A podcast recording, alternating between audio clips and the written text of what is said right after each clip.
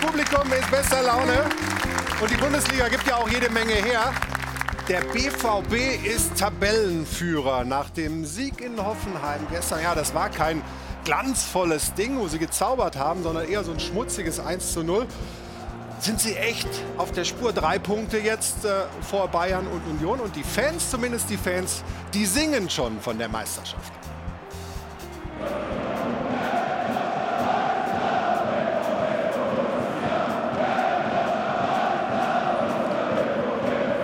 Wer wird deutscher Meister? BVB Borussia. Also die Stimmung bei Schwarz-Gelb ist richtig gut. Aber heute Nachmittag Bayern gegen Union, großes Spiel. Da kann natürlich der FC Bayern wieder vorbeiziehen. Union äh, auf jeden Fall hat sich auch da mit, äh, mit Möglichkeiten zumindest, äh, also die haben sich da ähm, sicherlich nicht aufgegeben, wenn die nach München fahren. Sie haben zuletzt ja wirklich großartig gespielt, Ajax äh, Amsterdam geschlagen. Also richtungsweisendes Spiel für die Bundesliga, was die Tabelle angeht, aber vor allem auch für den Bayern-Trainer, für Julian Nagelsmann. Schauen wir mal nach unten in der Tabellensituation.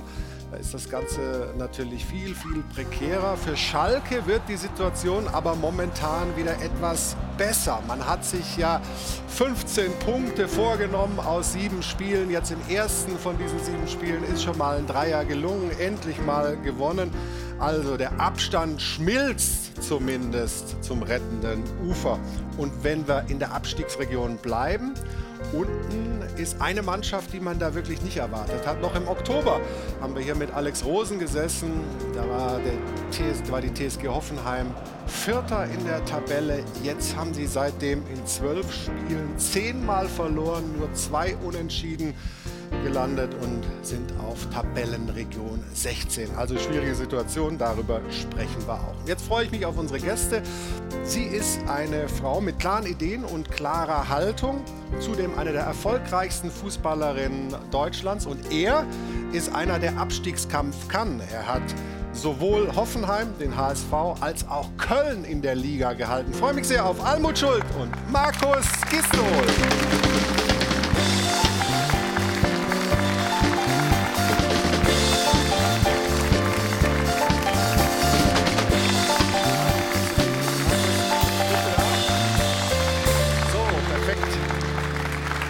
Schön, dass äh, ihr da seid. Almut, wir hatten uns ja schon mal verabredet. Dann kam eine Verletzung dazwischen. Jetzt hat alles geklappt. Freue mich sehr. Ich habe gerade gesagt, eine der erfolgreichsten Fußballerinnen Deutschlands. Wenn wir die Liste uns mal anschauen, wir haben auch ein paar Bilder dazu. Also sechsmal deutscher Meister. Du korrigierst mich, wenn ich irgendwie die Zahlen falsch habe. Achtmal Pokalsieger, Champions League-Siegerin, Olympiasiegerin, Europameisterin. Was für eine Karriere. Bist du selber auch ein bisschen stolz?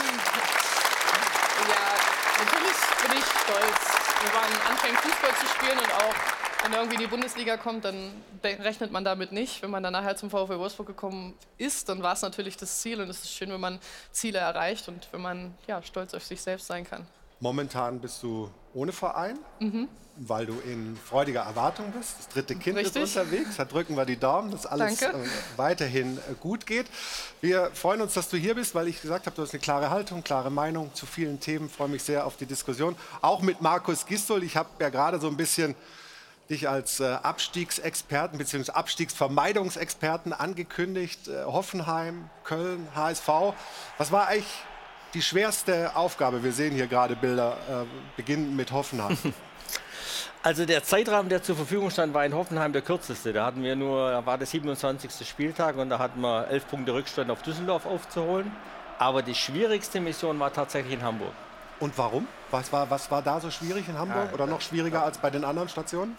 Da war ähm, viel mehr zu verändern. Äh, da war eine Situation, dass wir dann nach zehn Spieltagen zwei Punkte hatten und dann waren überall die Überschriften, das hat noch keiner geschafft. Ja. Äh, diese Rettung gab es noch nie und zum Glück haben wir es dann noch geschafft. Also wie das gehen kann, wie man im Abstiegskampf trainieren muss, was für ja, Attribute da eine Mannschaft, aber auch ein Trainer an den Tag legen muss, das wollen wir heute besprechen in Folgen der Runde. Und ich freue mich auf unsere Gäste am heutigen Tag. Er war so ein Spieler, den man, glaube ich, in so einer Situation unten drin echt gut gebrauchen kann. Einer für die schwierigen Momente.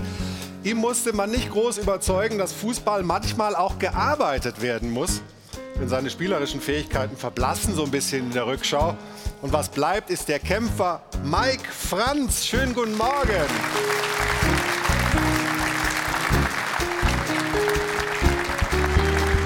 Aus dem Westen der Republik kommt er zu uns, Redaktionsleiter bei Funke Sport. Beruflich dreht sich da viel um Schalke 04 und den BVB. Da wird er uns heute auch mit seiner Expertise hier helfen. Und wie es für ein Kind des Ruhrgebiets denn so mit der persönlichen Neutralität aussieht, das werden wir vielleicht heute auch besprechen mit Sebastian Wessling. Hallo.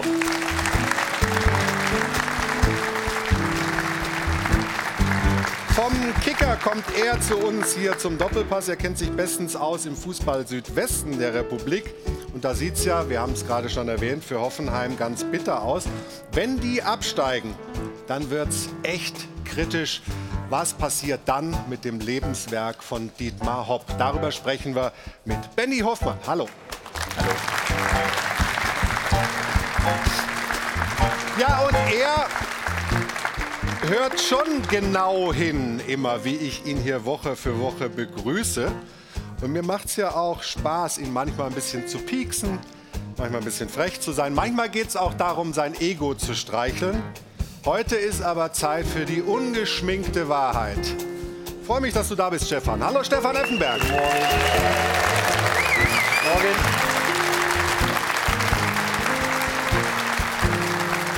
Das gilt aber mindestens genauso für Sie. Jana Wosnitzer, herzlich willkommen, schönen Sonntagmorgen. Sie bringt mit die Frage der Woche und hier ist Jana Wosnitzer. Guten Morgen. Ja, man möchte ja fast sagen, geht doch, Schalke. Endlich der erste Sieg im Jahr 2023 und das dann auch noch ausgerechnet gegen den Abstiegskonkurrenten VfB Stuttgart. Das sind wirkliche Big Points für Schalke 04. Damit verkürzen sie nämlich den Rückstand auf Stuttgart auf nur noch drei Punkte und schöpfen wieder Hoffnung. Und Hoffnung ist auch genau das richtige Stichwort. Die Schalker selbst haben nach dem Spiel auf Instagram in ihrer Story gepostet, wir bleiben erstklassig. Und dieses Wir bleiben, daraus ist dann direkt ein Hashtag entstanden in der Königsförp blauen Twitter-Familie, unter dem sich die Fans gegenseitig darin bestärken, dass Schalke die Liga hält. Egal wie, wir sind wieder voll drin im Abstiegskampf. Hashtag wir bleiben. Und das ist genau unsere Frage der Woche. Bleiben Sie denn wirklich, die Schalker? Sie leben wieder. Schaffen Sie es, in der Liga zu bleiben? Diskutieren Sie gerne mit 01379 011 ist wie immer die Nummer. Oder Sie diskutieren mit auf Twitter oder auf sport1.de. Also, mitmachen. Was ist denn Ihre Meinung zum Thema Ligaverbleib bei Schalke 04? Auf jeden Fall war das gestern mal wieder ein gutes Spiel der Schalker, nachdem sie zuletzt viermal 0 zu 0 gespielt haben. Jetzt endlich wieder ein Dreier. Und wie das eben so ist in Gelsenkirchen, dann ist es besonders emotional.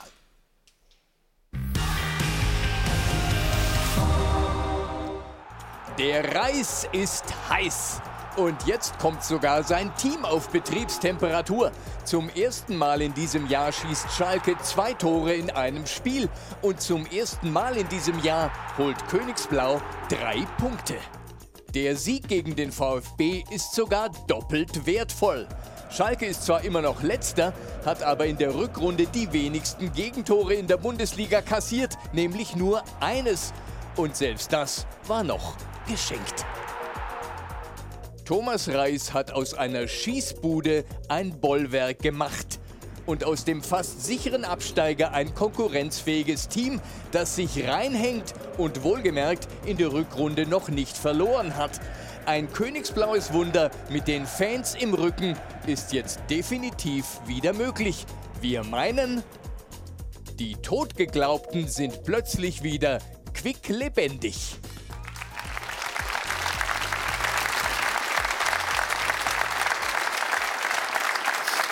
Stefan, wieder Leben drin bei S04?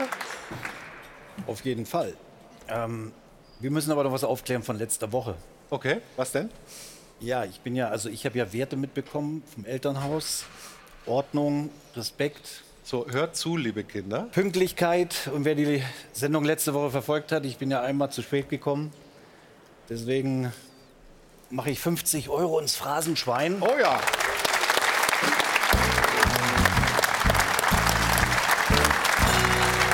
Weil wenn man, wenn man das einfordert, von seinen eigenen Kindern sollte man auch gut, als gutes Beispiel vorangehen. Das ist mir nicht gelungen. Ich weiß nicht, ob Armin sich noch meldet und auch was reinsteckt ins Phrasenschwein.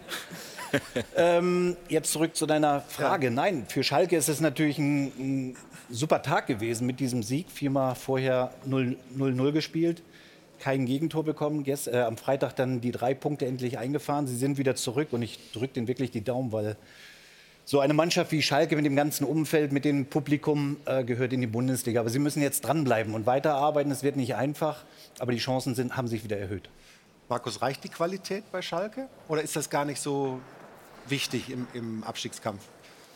Ich glaube, was Thomas Reis jetzt in erster Linie geschafft hat, dass er eine Mannschaft jetzt geformt hat, die, die der Situation bewusst ist. Qualität mal nicht zur Diskussion gestellt, ja. sondern ist es eine Mannschaft, die kratzt, beißt, kämpft, die sich verbrüdert mit dem Publikum, wie es bei Schalke jetzt eindeutig auch den Anschein hat, dass jeder kapiert hat, dass es nur darum geht, diese Klasse zu halten, nicht mehr schön Fußball zu spielen, sondern wie sie gestern auch, speziell in der ersten Halbzeit, sie haben gespielt um ihr Leben. Und das ist das Entscheidende. Wenn du hinten raus willst, musst du genau diese Tugenden bringen. Und das hat Schalke momentan erweckt. Und deswegen glaube ich, haben sie jetzt wieder eine realistische Chance. Wie siehst du das denn, Almut? Also ich finde zum einen, dass es nicht immer nur um die Qualität der Einzelspieler geht, sonst würde auch Hoffenheim nicht da unten drin stehen. Mhm. Und das, es, es, wird genau darauf ankommen, dass man halt in den richtigen Momenten sich auch dieses Spielglück erarbeitet. Also man spricht oft von Glück, ob der Ball jetzt reingegangen ist oder nicht. Mein Schalke hätte beispielsweise auch gegen Wolfsburg schon drei Punkte holen können, wo sie deutlich besser waren. Aber jetzt ist dieses Spielglück auch da gewesen und das gleicht dann halt auch mal Fehler aus, wie von Ralf Herrmann, was passieren ja. kann, was doof ist, aber es ist dann passend zu dieser Situation, dass es in dem Spiel passiert und es keinen Einfluss hat. Sebastian, du bist ein bisschen skeptisch oder habe ich das, wir haben uns vorhin unterhalten, da habe ich so ein bisschen durchgehört? Na, skeptisch nicht. Ich ähm, stimme noch nicht ganz mit ein in die ganzen Jubelschreie, die man jetzt in Gelsenkirchen hört, weil man jetzt nach wie vor Tabellenletzter hat, eben nach wie vor den Rückstand von drei Punkten. Aufgrund der Tordifferenz sind es eigentlich vier Punkte, weil die wirklich im Vergleich granatenmäßig schlecht ist. Ähm, und man hat, wenn man auf den, also wenn man doch mal auf die Qualität des Kaders guckt, die finde ich, ist relativ weit unten angesiedelt. Da ist man vielleicht auf Augenhöhe mit Bochum, alle anderen sind eigentlich besser. Das macht mich skeptisch. Auf der anderen Seite sieht man aber eben genau, dass diese Qualität nicht immer eine Rolle spielt. Das Beispiel Hoffenheim ist gefallen. Schalke selbst ist ein gutes Beispiel dafür. Vor zwei Jahren hatten die einen Kader, damit muss man nie im Leben absteigen. Jetzt haben sie einen Kader, der ist auf dem Papier deutlich schlechter, aber die Entwicklung ist positiv. Also ich bin nicht so optimistisch wie viele schon in Gelsenkirchen, ich bin aber auch nicht komplett pessimistisch.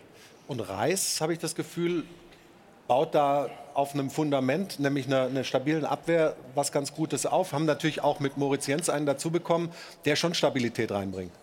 Ja, die haben in der Hinrunde 41 Tore kassiert und jetzt in fünf Spielen haben sie eins bekommen. Ja. ja und, das ist, und das war ein Torwartfehler, ja. ja das ist, aber das ist phänomenal, weil genau das, was Markus gesagt hat, du schaffst natürlich damit wieder den Glauben daran. Die Jungs glauben jetzt wieder an was. Sie glauben, okay, wir können zumindest das Spiel verteidigen. Wir gewinnen es vielleicht nicht, aber wir können einen Punkt holen. Und das ist schon mal, gerade im Abschießkampf, äh, die, die Grundessenz, dann wirklich dann auch Spiele zu gewinnen. Und mit dem Publikum im Rücken wird es natürlich für jeden, jeden, jeden Gegner in dem Stadion auch schwer.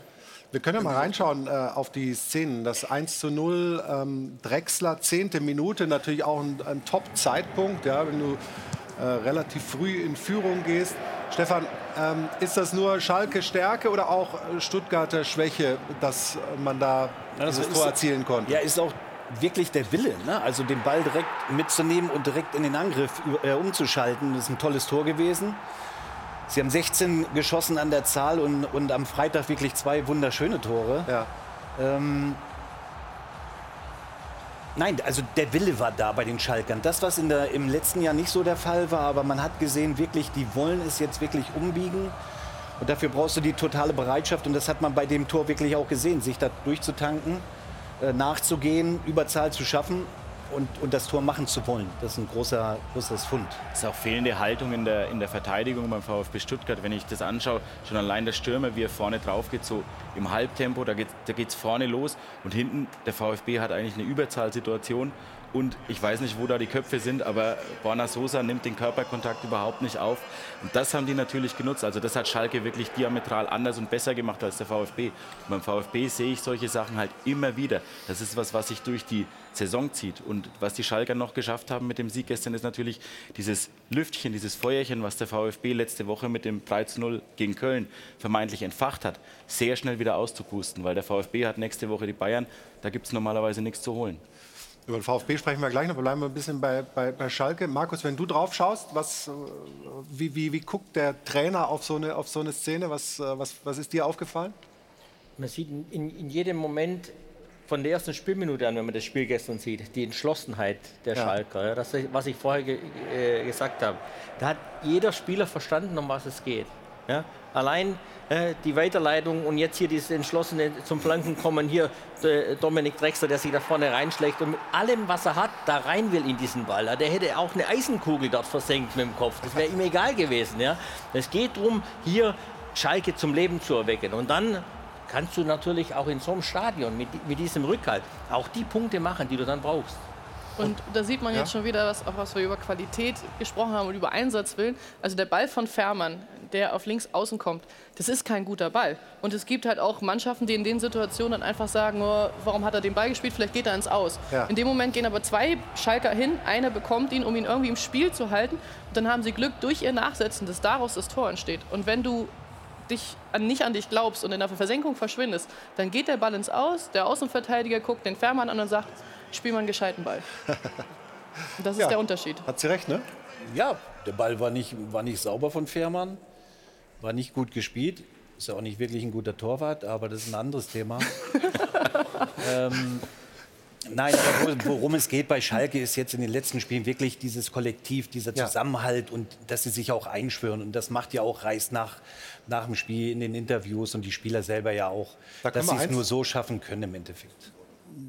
können wir uns gleich äh, eins anhören, nämlich äh, Drexler, der Torschütze, der, finde ich, auch die Situation sehr, sehr gut beschreibt nach diesem Spiel, nach diesem Erfolgserlebnis, wie das äh, eben jetzt ist bei Schalke 04, die Situation momentan. Wie groß ist die Erleichterung nach diesem 2-1-Sieg? Sie wollen jetzt hören groß, aber ähm, ich glaube, dass äh, man sich heute freuen kann. Ähm, aber dann gucke ich morgen auf die Tabelle und wir sind immer noch Letzter. Ähm, es gibt viel, viel zu tun. Es gibt viele Spiele, die noch, äh, die noch sehr hart werden. Deswegen, wie gesagt, ist die Erleichterung für den Moment, ist sie da. Aber ähm, ich denke in großen Zielen, das ist der Klassenerhalt. Deswegen ähm, ja, haben Sie wahrscheinlich eine andere Antwort erwartet. Aber ähm, es ist in Ordnung heute Abend. Aber wie gesagt, es gibt viel zu tun.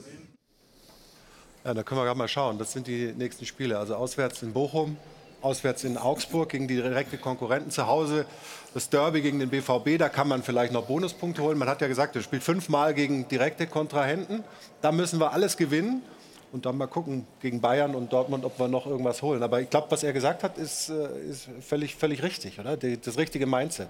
Ja, absolut. Aber vor allen Dingen, als 1 zu 1 darf man auch nicht mal unterschätzen. Gerade gegen die, gegen die du gewinnen musst, ist es am schwierigsten. Ich glaube, das einfachste Spiel davon wird gegen Borussia Dortmund, weil da erwartet keiner was.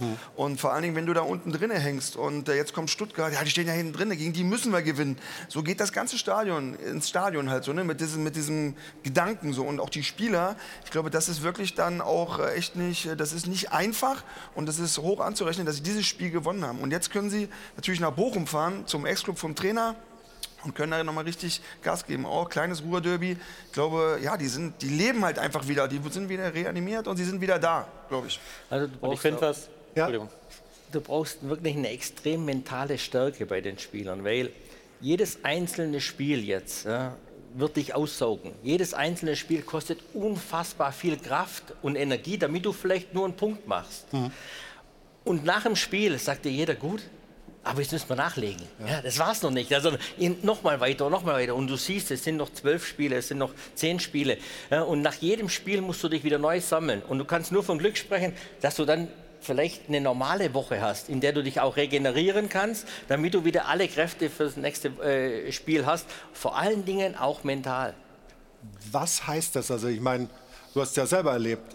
Du hast vorhin gesagt, HSV war schwierig. Das heißt, wenn man es dann, auch wenn man es geschafft hat, sind alle eigentlich mausetot hinterher nach so einer Saison? Am Ende ist irgendwie so, du denkst, das Stadiondach fliegt weg, ja, also wenn du es geschafft hast. Das ist das Beste, was es gibt, das ist vielleicht besser sogar äh, wie eine erwartete Meisterschaft. Aber so, so, so, so eine Rettung, weil da geht es ja um viel, äh, Existenzängste sind dabei bei den Mitarbeitern, Spieler ähm, hören das ganze Jahr nur, wie schlecht sie sind, egal was, und dann hast du die Befreiung und du schaffst es und kannst die Liga halten. Das sorgt natürlich erstes Mal für ein unglaubliches Glücksgefühl, aber danach fällst du auch erstmal in ein richtiges Loch, weil die, die Kraft dann äh, äh, erstmal zum Teil äh, äh, kommt, dass, dass die nicht mehr da ist, dass du dann einfach auch wirklich durchatmen musst und äh, kann dann jedem nur raten, sich dann auch wirklich zu regenerieren nach so einer Saison. Also irrsinniger Kraftakt, der jetzt da äh, vielen Mannschaften gerade eben bevorsteht, die da unten drin kämpfen. Aber du wolltest gerade, Benny. Wie lenkst du das als Trainer in die richtigen Bahnen, dass du nicht Woche für Woche Energie auch verbrennst, wenn es dann auch mal einen Rückschlag gibt und so? Ähm, das, das kostet ja auch wahnsinnig viel Aufwand und da muss ich sagen, ziehe ich meinen Hut vor Thomas Reis, weil im Endeffekt, der kommt jetzt von einer Energieleistung mit dem VfL Bochum, da haben wir schon über die Kaderqualität auch Ja. diskutiert, aus der Vorsaison, in die nächste Saison ähm, Schalke auch nicht die höchste Kaderqualität und er schafft es ja offenbar, sie jetzt so weit zu stabilisieren, dass sie wieder konkurrenzfähig sind. Es gibt da sicherlich mehrere Wege, aber es ist bestimmt auch ein guter Weg, ähm, die Mannschaft einfach sehr eng zu dir zu holen als Trainer. Ähm, die Mannschaft ein Stück weit von dem zu befreien, was, sie um, was um sie herum passiert. Also, also auch Medien, äh, privates Umfeld und so weiter. Nicht so viel zu hören, was der Bäcker erzählt. Nicht so viel zu äh, hören, äh, wa- was, was über dich geschrieben wird oder heute hier erzählt wird über jemanden. Weil die hören in erster Linie, wie schlecht sie eigentlich sind. Und du musst sie dann zu dir holen. Und ich habe immer gesagt, wir müssen uns so verhalten, als wenn so eine Glocke über uns wäre. Ja? Nur das, was hier drin passiert, ja, das ist entscheidend und das, ist- das müsst ihr glauben und an den Weg müssen wir gehen. Weil von außen hilft uns niemand, das ist sicher. Wir müssen uns selber helfen. Und so vielleicht den Spielern immer wieder auch die notwendige Energie zu geben, sie eng zusammenzuhalten, oft beieinander zu haben, auch dass sie untereinander einfach sich richtig äh, noch mehr äh, zueinander finden. Aber in der Hinsicht finde ich Schalke eigentlich ehrlicherweise schon die ganze Saison bemerkenswert, Ja. wenn man sieht, wie schlecht das sportlich gelaufen ist in der Hinrunde, ähm, wie wenig Punkte die haben, wie aussichtslos sie eigentlich dastanden. Ähm, und trotzdem hat diese Mannschaft sich ja nie aufgegeben. Also es ist nicht nur, nicht nur ein Verdienst des Trainers, finde ich, da finde ich die, die Spieler, wie die die ganze Saison über mitziehen, richtig gut. Ähm, und auch, das gesamte Umfeld und auch, auch das, dazu gehört auch das Publikum im Stadion, finde ich, wie die wirklich die gesamte Saison hinter dieser Mannschaft stehen. Und das finde ich sehr, sehr bemerkenswert angesichts dessen, wie schlecht das sportlich gelaufen ist, dass man sich jetzt trotzdem wieder reingebissen, reingearbeitet hat und wieder in Schlagdistanz ist. Also das ist, das ist jetzt schon, finde ich, eine extrem starke mentale Leistung, weil wir sehen ja auch Mannschaften, da läuft das ganz anders nach drei, vier, fünf Niederlagen. Aber im Umfeld war doch schon Feuer drin und der Kramer und so. am Ja, ja, schon, aber Ja, natürlich, aber dass man so schlecht dasteht, hat man, hat man sich ja nicht erträumt. Dass man, dass man, äh, es war, war ja ähnlich, ähnlich schlecht die Punkteausbeute wie in der Abstiegssaison, die ja schon wirklich historisch schlecht war.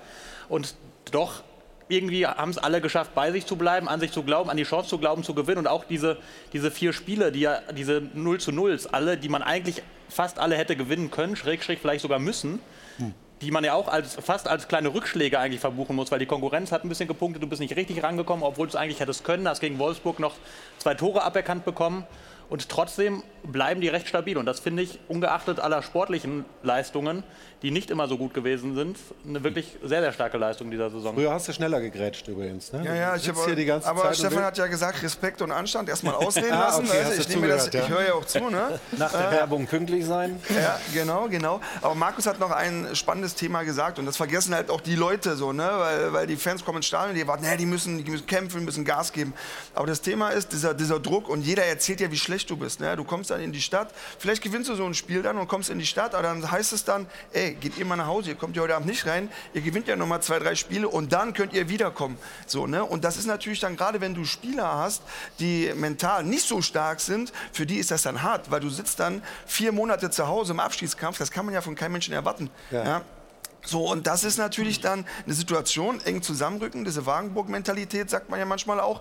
Und wenn du das nicht schaffst, ich glaube, dann wird es richtig, richtig schwer. Und für Schalke wird das ja auch noch ein brutaler Weg. Ne? Also sie sind, wie gesagt, immer noch letzter, aber es wird nur zusammengehen, weil die Fans und die Leute im Umfeld, die, wir hauen immer drauf, so die meisten. So, ne? ich sehe Und das, schon, ich sehe das schon so. Also ich muss dir da widersprechen. Wenn du sagst 0-0 im Abstiegskampf ist eher ein Rückschlag. Also ich sehe das Nein, eher nicht po- grundsätzlich, aber in der Lage, wo du bist, wo du eigentlich nur gewinnen musst, Ja gut, aber das funktioniert ja nicht immer, vor allen Dingen nicht, wenn du unten stehst. So, also kann man ja eigentlich mit so einem 0-0 viermal in Folge gegen starke Gegner, unter anderem Wolfsburg, kannst du eigentlich zufrieden sein. Du musst halt immer noch in Schlagweite bleiben und da sind die Schalker ja vor allen Dingen nach dem Sieg ähm, sind sie dran. Also sehe ich ein 0-0 im Abstiegskampf nicht als Rückschlag. Bei keinem Verein, der unten steht. Ja, und das, was Markus gesagt hat, ich glaube, das macht Thomas Reich auch. Ich glaube, man, also zumindest ist das Gefühl von außen, dass es da eine Einheit gibt. Er lebt das vor. Er lebt, Er lebt das das komplett vor. Und äh, wenn man dann schöne Tore schießt, ähm, dann hilft das ja auch. Das macht ja immer Spaß. Gucken wir mal das 2 zu 0 an. Das war echt, äh, wie würde man sagen, brasilianisch im Ruhrpott. Stefan. Ja, also technisch ein herausragendes Tor. Also mit, hat auch Chancen auf ein Tor des Monats wahrscheinlich. Unglaublich. Also das war die schwierigste Sache, die er da gemacht hat, mit dieser Hacke ins lange Eck den Ball äh, reinzuspielen. Normalerweise nimmst du ihn an oder versuchst noch irgendwie einen Mitspieler mitzunehmen, aber, aber er hat es gemacht und er spricht Aber auch. wie Borna Sosa außen mitläuft und nichts macht Ja. so richtig, das kann auch nicht sein eigentlich. Ja, du hast ja gesagt in der Vorbesprechung, er hätte hier ein taktisches Foul ziehen können, müssen vielleicht. irgendwas machen. Ja, aber macht er nicht. Er tankt sich auch gut durch, der Schalke. Das muss man auch mal sagen. Also das eine, Ja. ähm, er könnte Sosa könnte sich anders verhalten im Zweikampf. Auf der anderen Seite macht der äh, Schalker das richtig gut. Ja, will auch stehen bleiben, will sich da durchtanken, um den Ball in die Mitte zu spielen. Und wie sie es abschließen, das war Weltklasse. Also das Tor war wirklich Weltklasse. Ja, ein ganz, ganz tolles Tor, das 2 zu 0. Und dann kam eben äh, der Treffer des VfB. Und wenn wir eine Torhüterin hier haben, dann wollen wir jetzt nicht klären, ob das ein Fehler war von Ralf Fährmann, sondern wie kann sowas immer mal wieder passieren, auch einem, wie ich finde, guten Torwart. Stefan hat dann vielleicht andere Meinung. Warum passiert einem so ein Ding mal? Ja, einfach aus der Menschlichkeit heraus. Also wir sehen auch Stürmer, die aus drei Meter Entfernung übers Tor schießen Ja. oder den Ball nicht treffen. Und genau sowas ist dann in der Situation auch entstanden. Hat Den Ball dann falsch eingeschätzt. Aber man was ist da, sieht, denkst du zu lang, äh, Fuß, Hand oder, oder nee, bewegt also der Ba- Ball man sieht, dass er im letzten Moment noch wie so einen Sprung zur rechten Seite macht. Und im Sprung kannst du nicht mehr viel reagieren. Also wenn er anstatt des Sprunges einen Schritt gemacht hätte, also sich vom linken Bein rüber bewegt hätte aufs rechte, dann hätte er vermutlich mit der Hand irgendwie noch den Ball dann berührt und abgewehrt. Ja. Es ist normal, dass du auch mal einen Ball unterschätzt. Und wenn du ihn halt minimal unterschätzt, dann ist es ein Tor. Und in dem Moment hat er für mich dann sich zu früh festgelegt, wo der Ball hinkommt. Und gerade bei den neuen Bällen ist das Problem, dass, sie, ähm, dass der Luftwiderstand nicht so hoch ist. Und dadurch rotieren sie nicht so viel und sind nicht so stabil in der Flugbahn. Und da kommt halt dieser Flatterball her. Und wer dann halt minimal, also manchmal sind es 20 Zentimeter, wenn der noch nach links oder nach rechts geht, dann musst du sehr aufrecht in deiner Körperhaltung sein und musst trotz, trotz deiner Bewegung noch Kontakt zum Boden haben, um irgendwie die Bewegung minimal zu korrigieren. Und das hat er in der Situation nicht gehabt. Beide Füße waren vom Boden ab Ja. und dadurch kann er nichts mehr ändern. Und das ist sein, also für mich sein Fehler gewesen. Das Einschätzen, das passiert halt mal, ist blöd. Und ich bin einfach nur froh, jetzt auch Dass um das die nicht Spannung, war. genau, um die Spannung im Abstiegskampf zu behalten. Das ist- Torhüter-Solidarität, oder? Ja, aber es ist ja einfach so. Ja, also wir wollen ja einen spannenden Meisterkampf, wir wollen einen spannenden Abstiegskampf. Jetzt haben wir äh, fünf Mannschaften, die wirklich drum kämpfen. Und wenn Schalke jetzt schon wieder raus gewesen wäre, weil Stuttgart gewonnen hätte, wäre es eine andere Situation. Und so finde ich das als Fußballfan gar nicht schlecht. Thomas Reis hat sich ja, Markus, für Ralf Fährmann wieder entschieden als, als Nummer eins. Kannst du nachvollziehen, warum? Sag erst mal so, die Ergebnisse geben ihm ja recht. Ja. Er hat jetzt äh, viermal zu null gespielt davor, jetzt ein äh, Tor äh, kassiert in, in fünf Spielen. Mm, Ne, erstmal eine, eine bravouröse Leistung. Dass du als Trainer natürlich in so einem Moment versuchst, alle Hebel irgendwo in Bewegung zu setzen. Ja? Ob es die Kapitänsfrage ist, ob es der Torwart ist, ob es äh, Veränderungen im medizinischen Bereich ist, im Athletik drin, egal was. Du stellst alles erstmal in Frage. Weil was soll denn schlechter werden, als wenn du Tabellenletzter bist? Ja. Ja. Deswegen war das natürlich eine Entscheidung, die er bewusst genommen hat, aber er ist sich auch bewusst, dass es dann schwierig ist, zurückzuwechseln. Ja, das, das weiß man dann als Trainer schon, weil du dann heißt es ja immer, du hast den einen Torwart verbrannt. Aber ich fand die äh, Entscheidung absolut nachvollziehbar, weil, wie gesagt, äh, was, was soll denn schlechter werden? Und äh, die, die Ergebnisse äh, haben ihm ja komplett recht gegeben. Manchmal sind es ja unter, außersportliche Faktoren. Entschuldigung. Also manchmal ist das halt, also Ralf Fährmann ist jetzt lange im Verein, hat schon viel mitgemacht, Auf- und Abstieg. Der Ja, da geht es ist manchmal halt auch, auch um, um, um das ja, Standing aber in der der ist auch eine Kabine und andere Persönlichkeit, Sachen. Ne? genau. Und vielleicht ist es genau dieser Faktor gewesen, dass er gesagt hat, von hinten heraus ist da ein Vorbild im Kasten, Ja. der die ganze Mannschaft etwas anders im Griff hat, als es Schwollo ist. Und das kann jetzt ein paar Prozent ausmachen. Eine ähnliche Kerbe wollte ich auch schlagen, weil ich, ich würde, das, das klingt absurd, aber ich würde sagen, selbst in, der Mom in dem Moment hat sich der Torhüterwechsel für ihn ein Stück weit ausgezahlt, weil Alexander Schwolo hat auch den einen oder anderen Fehler gemacht in der Saison und da war immer sofort Riesenunruhe. Und dann hieß, ah, den haben wir hier gekauft, den haben wir dem Fährmann vor die Nase gesetzt, dann legt er uns so ein Ding rein. Der Fährmann macht diesen Fehler und da wird, wird jetzt gerade ein bisschen drüber geredet, aber morgen, übermorgen ist das schon wieder vergessen und da ist Schnee über der Sache. Wenn dieser Fehler Alexander Schwolow passiert wäre, wäre sofort wieder Riesenunruhe. Dem Fährmann wird das im Umfeld, im Schalker Umfeld verziehen. Und ich glaube, auch das spielt eine Rolle dabei, dass du da einfach an der Stelle ein bisschen mehr Ruhe hast, als du sie mit der anderen Personalie hättest, ungeachtet der Qualität der beiden. Also auf jeden Fall halten wir mal fest, die Hoffnung lebt wieder ein bisschen mehr bei Schalke 04. Ganz anders sieht es natürlich aus, äh, tabellarisch beim BVB, äh, beim großen Ruhrpott-Rivalen. Die grüßen von der Tabellenspitze. Wie die das machen, was die Erfolgsfaktoren sind, das besprechen wir gleich und gucken natürlich auf das Spiel gegen Hoffenheim, dieses 1 zu 0 in Hoffenheim und schauen dann danach auch in die Abstiegszone. Also wir haben jede Menge Themen hier bei uns im Stahlwerk Doppelpass. Ich hoffe, Sie bleiben dran. Bis gleich.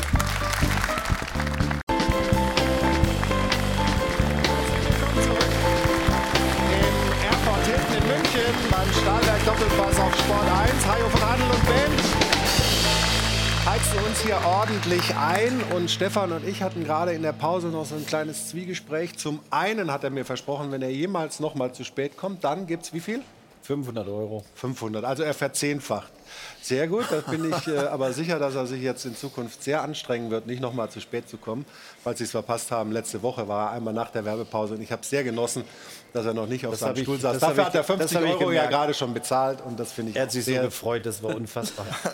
das sind so die kleinen Normal muss der Moderator mit dem Experten, die ja wirklich eng zusammenarbeiten. So wie der Trainer mit der Mannschaft den sagen, Abstiegskampf. Stefan, komm, wir geht gleich weiter und so. Nö, ich bleib mal draußen. ja. Entspannt. Demnächst klemmt die Drehtür. Ja, also ich habe da ein anderes Verständnis. Aber vielleicht hat er ja noch einen anderen Vorteil gehabt. Sag noch mal. Vielleicht hat er ja noch einen anderen Vorteil gehabt. Kann ja auch sein, dass im Vertrag drin steht, wenn der Experte zu spät kommt, dass er den Moderator zum Essen einladen muss und hat sich dann darauf gefreut, dass ihr mal einen Candlelight Dinner zusammen habt. Richtig, da, das steht ja im Vertrag. Jetzt wird Die jetzt wird's Kerzen lassen wir interessant. mal weg. Essen, essen können wir gehen, aber die Kerzen lassen wir der Spielerberater den machen? Aber ein zweites Thema hatten wir gerade auch noch, mal ein bisschen. Ja, weil du mir Was gesagt denn hast, ah, Ralf Fährmann und so weiter, da hast du in der Besprechung noch gesagt, äh, den darf er nicht reinlassen und so weiter. Nein, so nein, gut nein. ist der nicht. Äh, Wie meinst du das Nein, denn? die- Das ist kein guter Diesen. Fe dieser Fehler, den kann ja jeden, jeden Top-Torwart. Ja? Ja. Also Manuel Neuer auch passiert. Ja, Wenn er mal mitspielen will, dass er ausrutscht oder wie auch immer und die kriegen, kriegen ein Gegentor. Das ist meine persönliche Meinung. Ich verfolge ihn ja auch schon seit langer Zeit. Ne? Er hat ja diese schwere Verletzung erstmal gehabt, hat dann gute Leistung gebracht auf Schalke. Dann hat sich ein Trainer gegen Fährmann entschieden. Ähm, jetzt ist er wieder zurück. Ich sage, und das ist meine persönliche Meinung, dass Ralf Fährmann eben kein guter oder Top-Torhüter in der Bundesliga ist. Aber die Frage ist ja die Alternative, die du hast im Kader. Ja? Also das ist, Das ist wohl wahr, dann sind sie da nicht gut aufgestellt. okay. Also dann haben wir das Aber ist geklärt. jetzt auch die Frage, ob das der Anspruch ist von Schalke 04, einen Top-Torhüter zu haben. Ist ja immer nicht so einfach. Ja, einen guten Torwart solltest du pauschal haben in der Das ist Bundesliga. richtig. Ähm, und ich glaube auch, dass Torhüter, die überdurchschnittlich gut sind, die auch diese Punkte halten bzw. Spiele auch mal gewinnen. So, und das ist nicht nur oben in der Tabelle wichtig, äh, wenn es nachher im Kampf um die Meisterschaft geht, sondern auch im Kampf, im Abstiegskampf. Und ich glaube, wenn wir fünf haben, diese Vereine, diese fünf Vereine, die eben gegen den Abstieg spielen, dass schon hinten raus der entscheidende Faktor der Torwart sein wird. Da bin ich mir sicher. Aber ist es dann vielleicht auch die falsche Entscheidung gewesen, von Schalke einen Schwollo zu kaufen? Weil davor hatten sie ja zum Beispiel, Manuel Neuer ist jetzt schon länger her, auch Nübel ist jetzt schon wieder länger her, haben sie ja aus der eigenen Jugend Leute eher hochgezogen. Was ein gutes Erfolgsrezept war, hätte man vielleicht eher darauf setzen sollen. Ja, wenn du natürlich dann 45 Gegentore kriegst oder 41 oder 45 Mitspule, da hast, schon, da hast du schon recht. Dann steht der Trainer irgendwann unter Druck und trifft eine Entscheidung. VfB Stuttgart hat das genauso gemacht mit auch mit Müller. jetzt, ja. Genau. Hat auch den Torwarttausch vorgenommen. Zurückrudern ist schwierig, bin ich auch bei dir. Aber ich sage nochmal, ein überdurchschnittlicher Torwart wird dir die Dinge entscheiden. Ob im Kampf um die Meisterschaft oder eben im Abstiegskampf. Und ich, ich sage, dass Ralf Fährmann ein, ein okay Torwart ist, aber kein überdurchschnittlich guter für die Bundesliga. Aber leider hat Schalke ihn nicht gekauft, sondern nur ausgeliehen und deswegen ärgert sich Hertha, weil er nicht mit einem Top-Gehalt im Sommer zurückkommt nach Berlin. Das wäre schön gewesen, wenn sie ihn gekauft hätten. Schwolo. Ja, Ja. schade. Na gut, okay. Also Und Schalke überlegt sich nach der Saison, ich nehme doch wieder jemanden aus der Jugend hoch und den verkaufe ich dann irgendwann teuer. Das ist der bessere Deal. Wir werden das Es äh, geht immer um ganz Qualität. intensiv Es geht verfolgen, immer um die Qualität. Und Du, kannst ja auch einen 04. guten Torwart ins, ins Haus holen und er funktioniert nicht oder hat andere Gründe. Es kann ja auch mentale Gründe sein, wie auch immer, dass ein Torhüter nicht funktioniert. Stefan, du hast dich ja gerade über unser Binnenverhältnis ein bisschen beschwert. Ich habe ja mit Jana auch ein sehr, sehr gutes Binnenverhältnis. Die hat mir die ganze Zeit hier irgendwelche Zeichen gegeben. Irgendwie so hat sie gemacht. Irgendjemand muss was gesagt haben, was Geld fürs Phrasenschwein irgendwie nach sich zieht. Jetzt hilf mir mal, wer war es? War es ich selber? Nein? Es war aber jetzt auch schwer zu verstehen, die Übergabe. Aber ich, habe, mich- ich sehe mich ein bisschen als Phrasenschweinbeauftragte hier und mache mir die ganze Zeit Gedanken darüber, was wir jetzt machen können, um dafür zu sorgen, dass Stefan sich beim nächsten Mal noch mal verspätet. Ach so. Weil über 500 Euro im Phrasenschwein würden wir uns natürlich sehr freuen. Aber das war jetzt auch schwer zu verstehen. Ja, okay, warte mal, Jana, jetzt muss ich mal kurz einhaken. Jetzt, heute Morgen, und das ist auch ein Punkt, der wichtig ist, Jana. Wenn man sich begrüßt, schaut man demjenigen immer in die Augen. Das hast du heute Morgen nicht gemacht. Ja, ja, ja, ich habe ja mal gesagt, siehst du mir hinterher, wenn ich eine Phrase raus, du musst drei Euro bezahlen. Aber das gehört sich auch nicht. Das stimmt. Dafür möchte ich mich in aller Aufrichtigkeit hier an der Stelle bei dir entschuldigen. Dankeschön. Stefan. Ich zahle auch 50 Euro Jetzt? ins Phrasenschwein ein. Ach nein.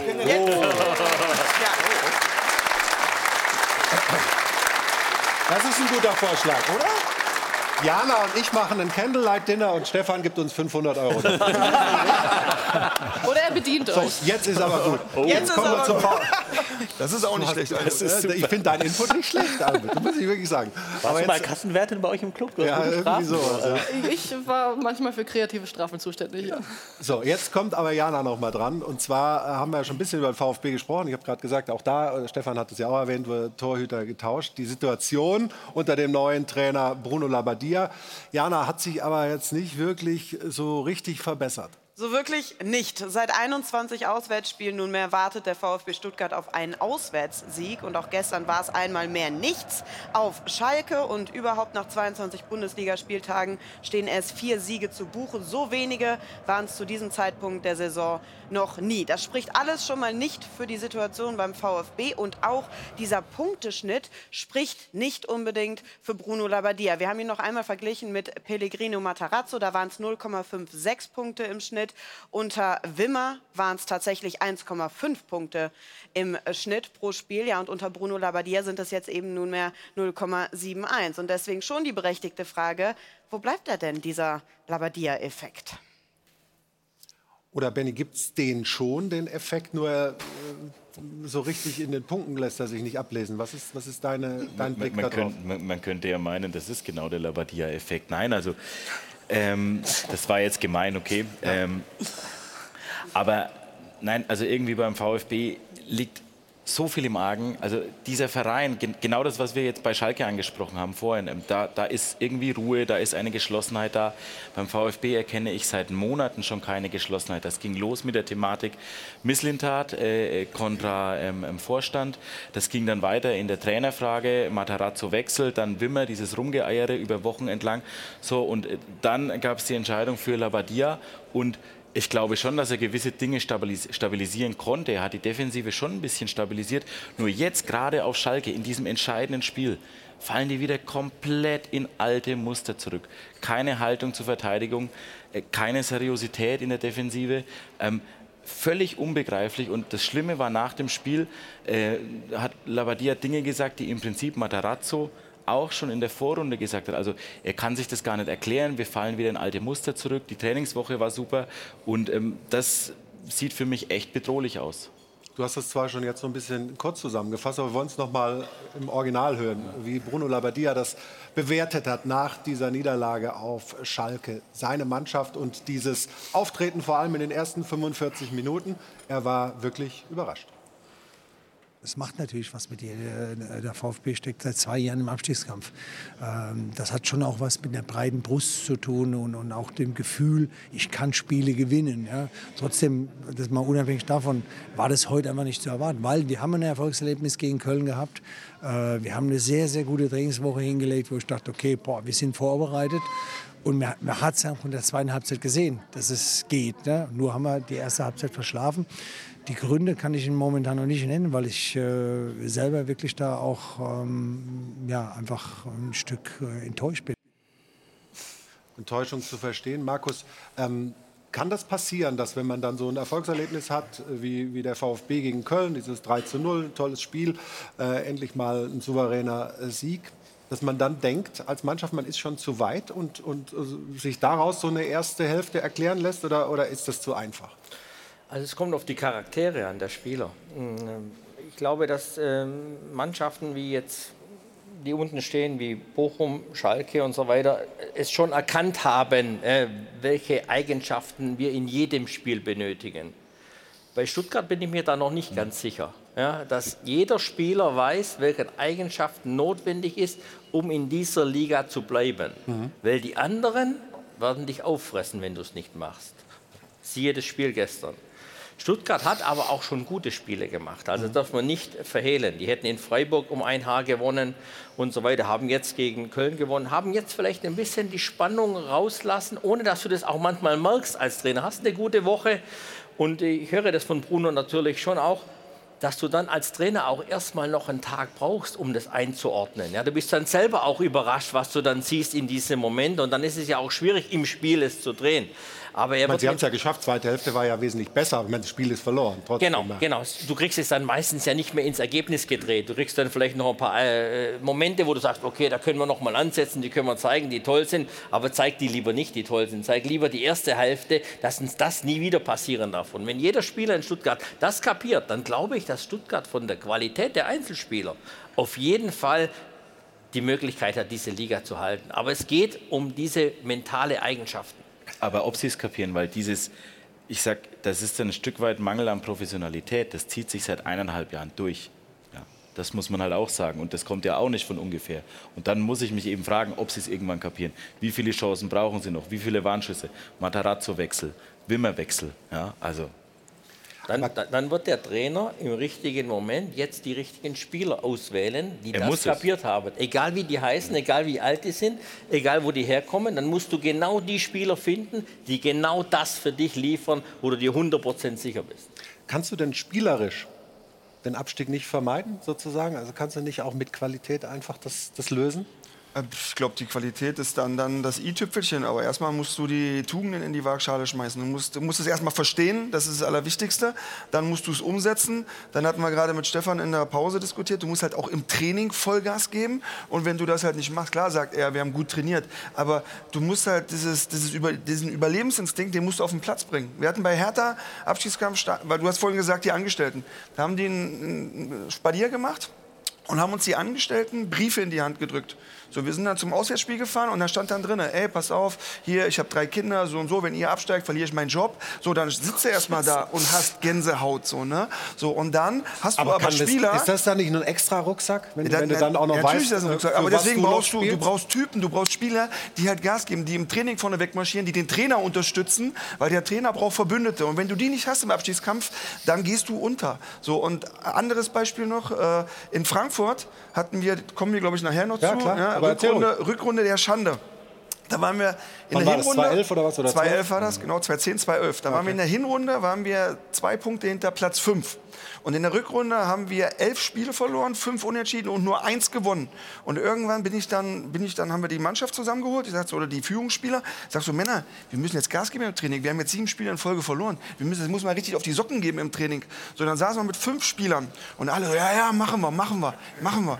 So, dann sind wir raus auf dem Trainingsplatz und der einzige Bekloppte, der es gemacht hat, das Warst war du, ich. ja. So, weil wir hatten so einen Griechen, griechischer Nationalspieler, Zavelas, und ich wusste, wenn ich den piekse, ne, vorhin hier Knochen rein, dann der lässt sich Was provozieren. ist Pieksen? Ist da, ist da schon mit Fraktur? Nein, das ohne? ist, mal, das ist mal mit Ball kurz über die Bande getreten, aber das war dann, nein, das war dann auch wirklich und der hat mich gepackt und da war dann am nächsten Tag Bild in der Zeitung hier, Schlägerfrei, äh, Schlägerei, Franz wieder provoziert und dann sage ich zu meinen Mitspielern, ey, mach weiter jetzt, komm, jetzt mach weiter. Und die alle, nein, nein, reicht doch, reicht doch. Und genau das ist dann ein Grund, wenn du die Typen in der Mannschaft nicht hast, dann wird es schwer und dann gehst du runter. Und wenn du sagst, du bist ja dann auch nah dran, dass das in Stuttgart nicht der Fall ist, gut, ich habe KSC-Herz, äh, das wäre jetzt ja nicht so schlecht, nein, Spaß beiseite. ähm, ja, dann wird es halt schwierig, aber wir kommen zu Hoffenheim noch und deswegen glaube ich, dass der größte Kandidat auf einen Abstiegs, äh, Abstieg, direkten Abstieg ist halt Hoffenheim. Da sprechen wir gleich noch mal drüber, ja? Aber äh, Almut, nee, gerne du. Ähm, aber auch da noch mal reinzuhaken, also das ist für mich halt auch der Job von einem Trainer, zu wissen, wie kriege ich meine Spieler. Also ein paar kriege ich vielleicht damit, dass sie Gesch Geschichten aus der Geschäftsstelle hören und einfach nur denken, Alter, wenn ich jetzt nicht laufe, dann, dann ist da Weltuntergang für zehn Leute. Andere kriegst du vielleicht damit, dass äh, jemand kommt und denen irgendwas schenkt, also eine gefühlte Siegprämie ausrufen. Hey, wenn wir jetzt gewinnen, dann, Ja. keine Ahnung, kriegst du noch mal eine Fußmassage Massage oder ähnliches. Aber es hat halt jeder, jeder Mensch hat seinen Trigger, mit dem du den bekommst. Und das ist der Job vom Trainer, um zu wissen, wie kriege ich die und vor allem, wie kriege ich die Führungsspieler. Und wenn dann halt mal ein paar Leute vorne weggehen, dann funktioniert es. Und das ist, glaube ich, auch das Problem in Stuttgart, dass halt bis jetzt die Trainer noch nicht den Trigger gefunden haben. Und ob das jetzt halt mit Bruno Labbadia funktioniert, werden wir am Ende der Saison wissen. Aber das ist das Wichtigste für mich beim Trainer, vor allem im Abstiegskampf. Hat sie recht, oder? Almut hat 100% recht. Ähm, die- Die Aktion, die, die, die Mike gerade beschrieben hat, mit, mit dem Schrieb, es gibt genug Spieler, die danach keinen Fuß mehr auf den Boden bringen würden, Ja, weil, die, weil sie in diesem Druck dann wegbrechen. Ja. Und das sind aber dann auch nicht die Spieler, die für diese Aktion geeignet sind. Die musst du dann anders anpacken, damit sie ihre beste Leistung bringen können. Das heißt nicht, dass die vielleicht doch nicht auch helfen können. Ja. Deswegen ist es entscheidend, dass du weißt, wie kriegst du deine Spieler, wie kriegst du die einzelnen Spieler zu dem Punkt hin, den, wo du sie brauchst am Samstag. Ja, und jetzt, jetzt ist ja mal die Frage, weil wir reden ja gerade über den VfB Stuttgart. Du hast ja gerade angedeutet, dann zeige ich Ihnen die erste Halbzeit im Spiel gegen Schalke. Ist das denn sinnvoll? Das habe ich nämlich auch drüber Ist nachgedacht. das sinnvoll? Eigentlich das Schlechte zu zeigen und dem nochmal zu, wie, das war schlecht und eigentlich war alles schlecht? Oder gehst du hin und zeigst ihm vielleicht die zweite Halbzeit, das was gut war? Und fütterst sie damit die Woche gegenüber, damit sie am nächsten Wochenende funktionieren? Oder lässt du es komplett weg? Oder du teilst auch die Mannschaft und Oder zeigst den einen die erste weg Halbzeit und den anderen und die machst zweite. es mit Worten und gehst auch mal auf die Spieler und, und erwartest eine Eigenverantwortung den Spielern gegenüber, genau das an den Tag zu legen, was du gesagt hast. Markus. Im Training, im Zweikampf, dass es da richtig Feuer gibt ja. und die Bereitschaft da ist und das im Endeffekt am Samstag wieder zu zeigen. Also sehr schön, dass du das Thema nochmal aufmachst, weil das ist ein ganz entscheidendes Thema. Diese Frage kann zum Schluss nur der Trainer entscheiden, der seine Mannschaft kennt, der weiß, was brauchen die jetzt. Äh, Ich kann dir ein Beispiel machen, wir haben in Hamburg damals sehr deutlich in München verloren. Ja? Und äh, wir mussten jedes Spiel gewinnen, um in der Rückrunde irgendwie noch die Chance zu haben, die Liga zu halten. Ja? Wir haben deutlich verloren, sehr hoch verloren. Ja, und je, 8-0. genau. Ja. Und jeder. Und Er jeder wollte das nicht ja, sagen. Es nicht sagen. Genau. Ich wusste, okay. wollte nur wissen, ob du wirklich Experte Ja, ja. bist. Ja, also gut. Ja? Also, wir haben wirklich richtig auf die Mütze bekommen und alle haben auf uns eingehakt. Und was macht ihr morgen? Videoanalyse und weißt, und weißt du, was ich gemacht habe? Gar nichts gezeigt. Was soll ich denen zeigen, wie sie 8-0 gegen Bayern in jeder Situation schlecht aussehen? Und weißt du, was wir gemacht haben? Nächste Woche am Samstag gegen Gladbach zu Hause gewonnen. Das war die beste Antwort. Ja? Das ist ja immer dieser schmale Grat. Das ist wirklich immer dieser schmale Grat für einen Trainer herauszufinden, was mache ich jetzt die Woche über, dass die Jungs wieder mental auch bei 100 Prozent sind am nächsten Freitag oder Samstag, wann auch immer das Spiel ist. Ich glaube, das ist das, Schwierigste auch für den Trainer, immer Ja. diese Entscheidung zu treffen. Genau. Weil du sagst, der eine Spieler braucht das ein bisschen mehr, den kannst du auch die erste Halbzeit von Schalke zeigen. Und die, die ziehen da draußen eine Motivation. Dann hast du aber die Hälfte vielleicht der Mannschaft, dem musst du die zweite Halbzeit zeigen, dass sie eben nicht das Schlimme sehen, sondern das Gute und sagen, wow, wenn wir da weitermachen und so, dann, dann Wie warst du denn? das. Hättest du lieber. Du keinen Abstiegskampf gespielt. Nein, aber, aber es gab ja auch mal schlechte Szenen vielleicht.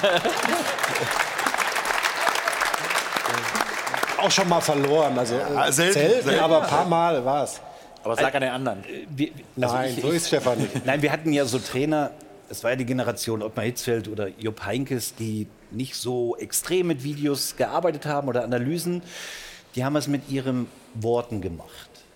Und die haben sich dann die Führungsspieler, wenn wir mal verloren haben oder schlecht gespielt, dann hat ein Ottmar Hitzfeld einen Olli geholt, hat mich geholt, einen Giovanni Elber vielleicht noch und hat, hat an uns appelliert, dass wir es weitergeben an die anderen Jungs. Und wir mussten es dann im Training machen, damit die anderen das verstehen. Also relativ einfach. Ja. Aber im Endeffekt ist das Allerwichtigste immer dann im Training auch das zu zeigen, auch dem Trainer zu zeigen, was, worauf es am Samstag ankommt. Ja, die Gier, dieser Wille und die Bereitschaft, eben die, auch die Trainingsspiele eben zu gewinnen. Und dann muss der Trainer filtern und dann hast du deine Elf am Samstag zusammen.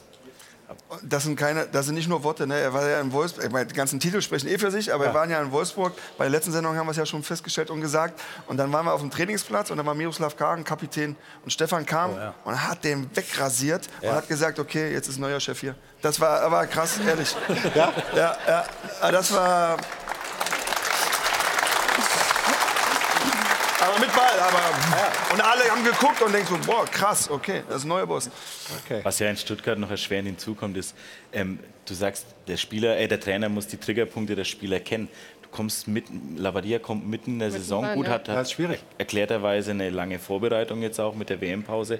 Aber im Endeffekt hat er mit der Zusammenstellung des Kaders ja gerade was das Thema Mentalität äh, angeht, eigentlich gar nichts zu tun. Ja? Du hast kleine Kurskorrekturen gena- gemacht mit, mit Haraguchi und mit, mit Gil Diaz jetzt im Winter. Aber ansonsten, wie, lern, wie schnell lernst du deinen Kader kennen? Ja? Es ist ja jetzt nicht so, dass es um elf Spieler geht. Es geht um 25, 26 Spieler. Aber Vorteil von Bruno Labbadia wahrscheinlich, er hat halt einfach schon echt viel Erfahrung und hat viele Situationen schon erlebt. Äh, Wenn du als junger Trainer, als unerfahrener Trainer, ist es vielleicht noch, noch schwieriger in Aber so einer, jeder in so einer ist anders. Situation, Jeder in so Mensch einer anders. Drucksituation. Je- Ja, klar. Jeder Ja, Mensch jeder ist Mensch ist ja dauert anders. dann wirklich, bis sich die Spieler kennenlernen. Aber es kommt ja darauf an, wie viel Zeit du dem bemisst.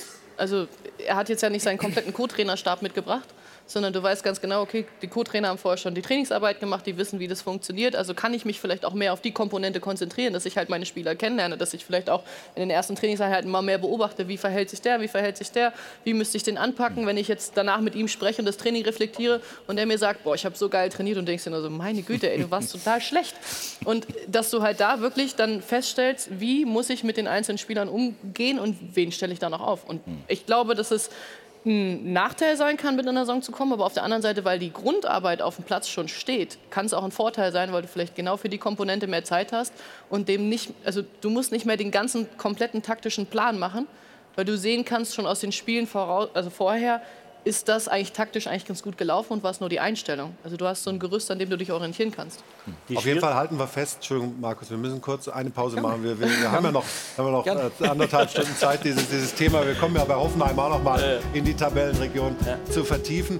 Ja, halten wir fest, es ist auf jeden Fall eine schwierige Aufgabe, ja, äh, als Trainer eine Mannschaft äh, zu führen, die ganz unten drin steht, den Glauben hochzuhalten, dass man die Klasse halten kann. Das gilt für Thomas Reis, das gilt für Bruno Labbadia ganz genauso.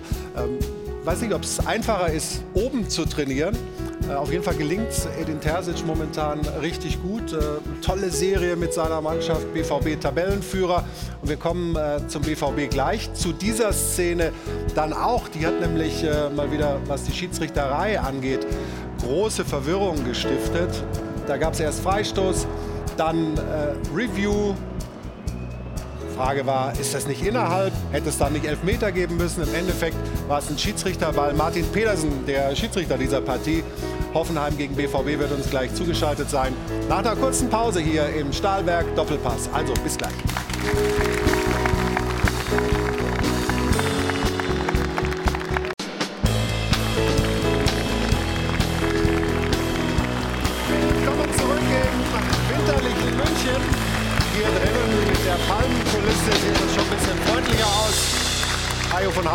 Und Band gehören zum Stahlwerk Doppelpass wie Stefan Effenberg und das Phrasenschwein. Und ich habe es Ihnen gesagt, liebe Zuschauerinnen und Zuschauer, wir wollen uns jetzt dem BVB widmen. Ja, wer hätte gedacht, dass sie im Jahr 2023 neun Punkte schon aufholen auf die Bayern? Stand heute sind sie ja vorne in der Tabelle, haben drei Punkte mehr durch den Sieg gestern. Und das Ganze nicht mit Hurra-Fußball, nicht nur begeisternd, sondern eher so, wie es sich im Pott gehört, mit echter Arbeit.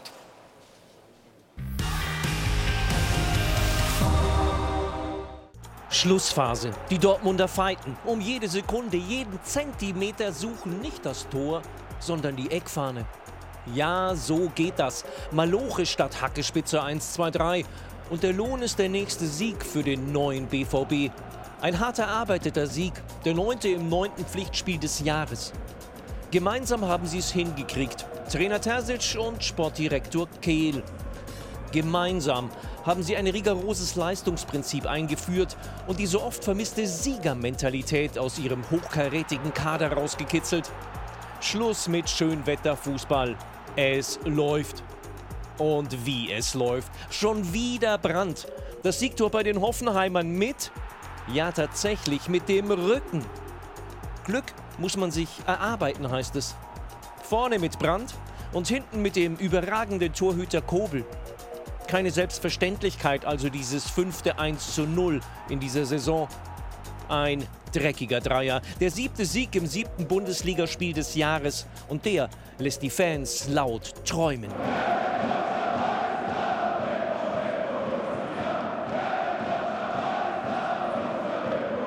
Ach was, träumen. So wird der BVB deutscher Meister. Ja, vor steilen Thesen haben wir keine Angst hier bei uns im Stahlwerk Doppelpass. Stefan, das sind ja viele knappe Siege dabei, viele Dinge, diese auch äh, Spiele, die sie auch noch gedreht haben.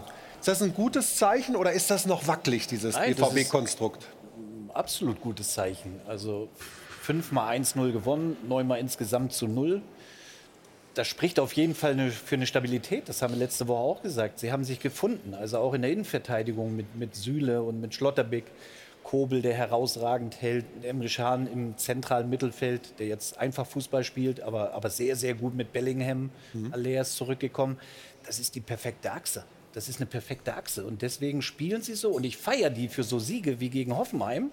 1-0, schmutzig, dreckig. Du musst wirklich an die Grenze gehen. Und deswegen sind sie in diesem Jahr ein echter Konkurrent für, oder, ja, für den FC Bayern. Keine Frage. Glaubst du auch an den BVB? Also ich finde es auf jeden Fall gut, dass sie in der Phase Du der Saison lange noch. überlegen. Ja, also die letzten Jahre war es immer so, Dortmund hat die Qualität, aber ihnen fehlt die Konstanz. Und jetzt ist es ja mal wirklich so, dass so ein bisschen die Konstanz da ist. Ich würde aber trotzdem noch nicht so hochjubeln, weil gerade die letzten so vier, fünf Wochen der Saison sind entscheidend. Also da weißt du dann wirklich, ob die Konstanz da ist, wenn es ans Eingemachte geht, wenn wirklich die Kräfte schwinden. Jetzt, wo sie halt auch noch in der Champions League dabei sind, ist halt immer die Doppelbelastung da, das darf man nicht unterschätzen. Aber sie haben definitiv eine Eingespieltheit, vor allem auch in der Verteidigung, die super funktioniert, mit Gregor Kobel, einem herausragenden Torwart und auch nach vorne. Man sieht jetzt mit Jude Bellingham, der jetzt auch dann öfter die Kapitänsbinde übernommen hatte von Marco Reus, dass er immer mehr zum, zum Schlüsselspieler wird und sich einfach in Dortmund unglaublich wohlfühlt. Und ich traue ihnen viel zu, aber ob sie wirklich schon Meister werden, dafür gibt es zum Glück sehr viele Anwärter dieses Jahr. Wir hören mal Julian Brandt, äh, den Torschützen von gestern. Der ähm, geht in eine ähnliche Richtung wie du.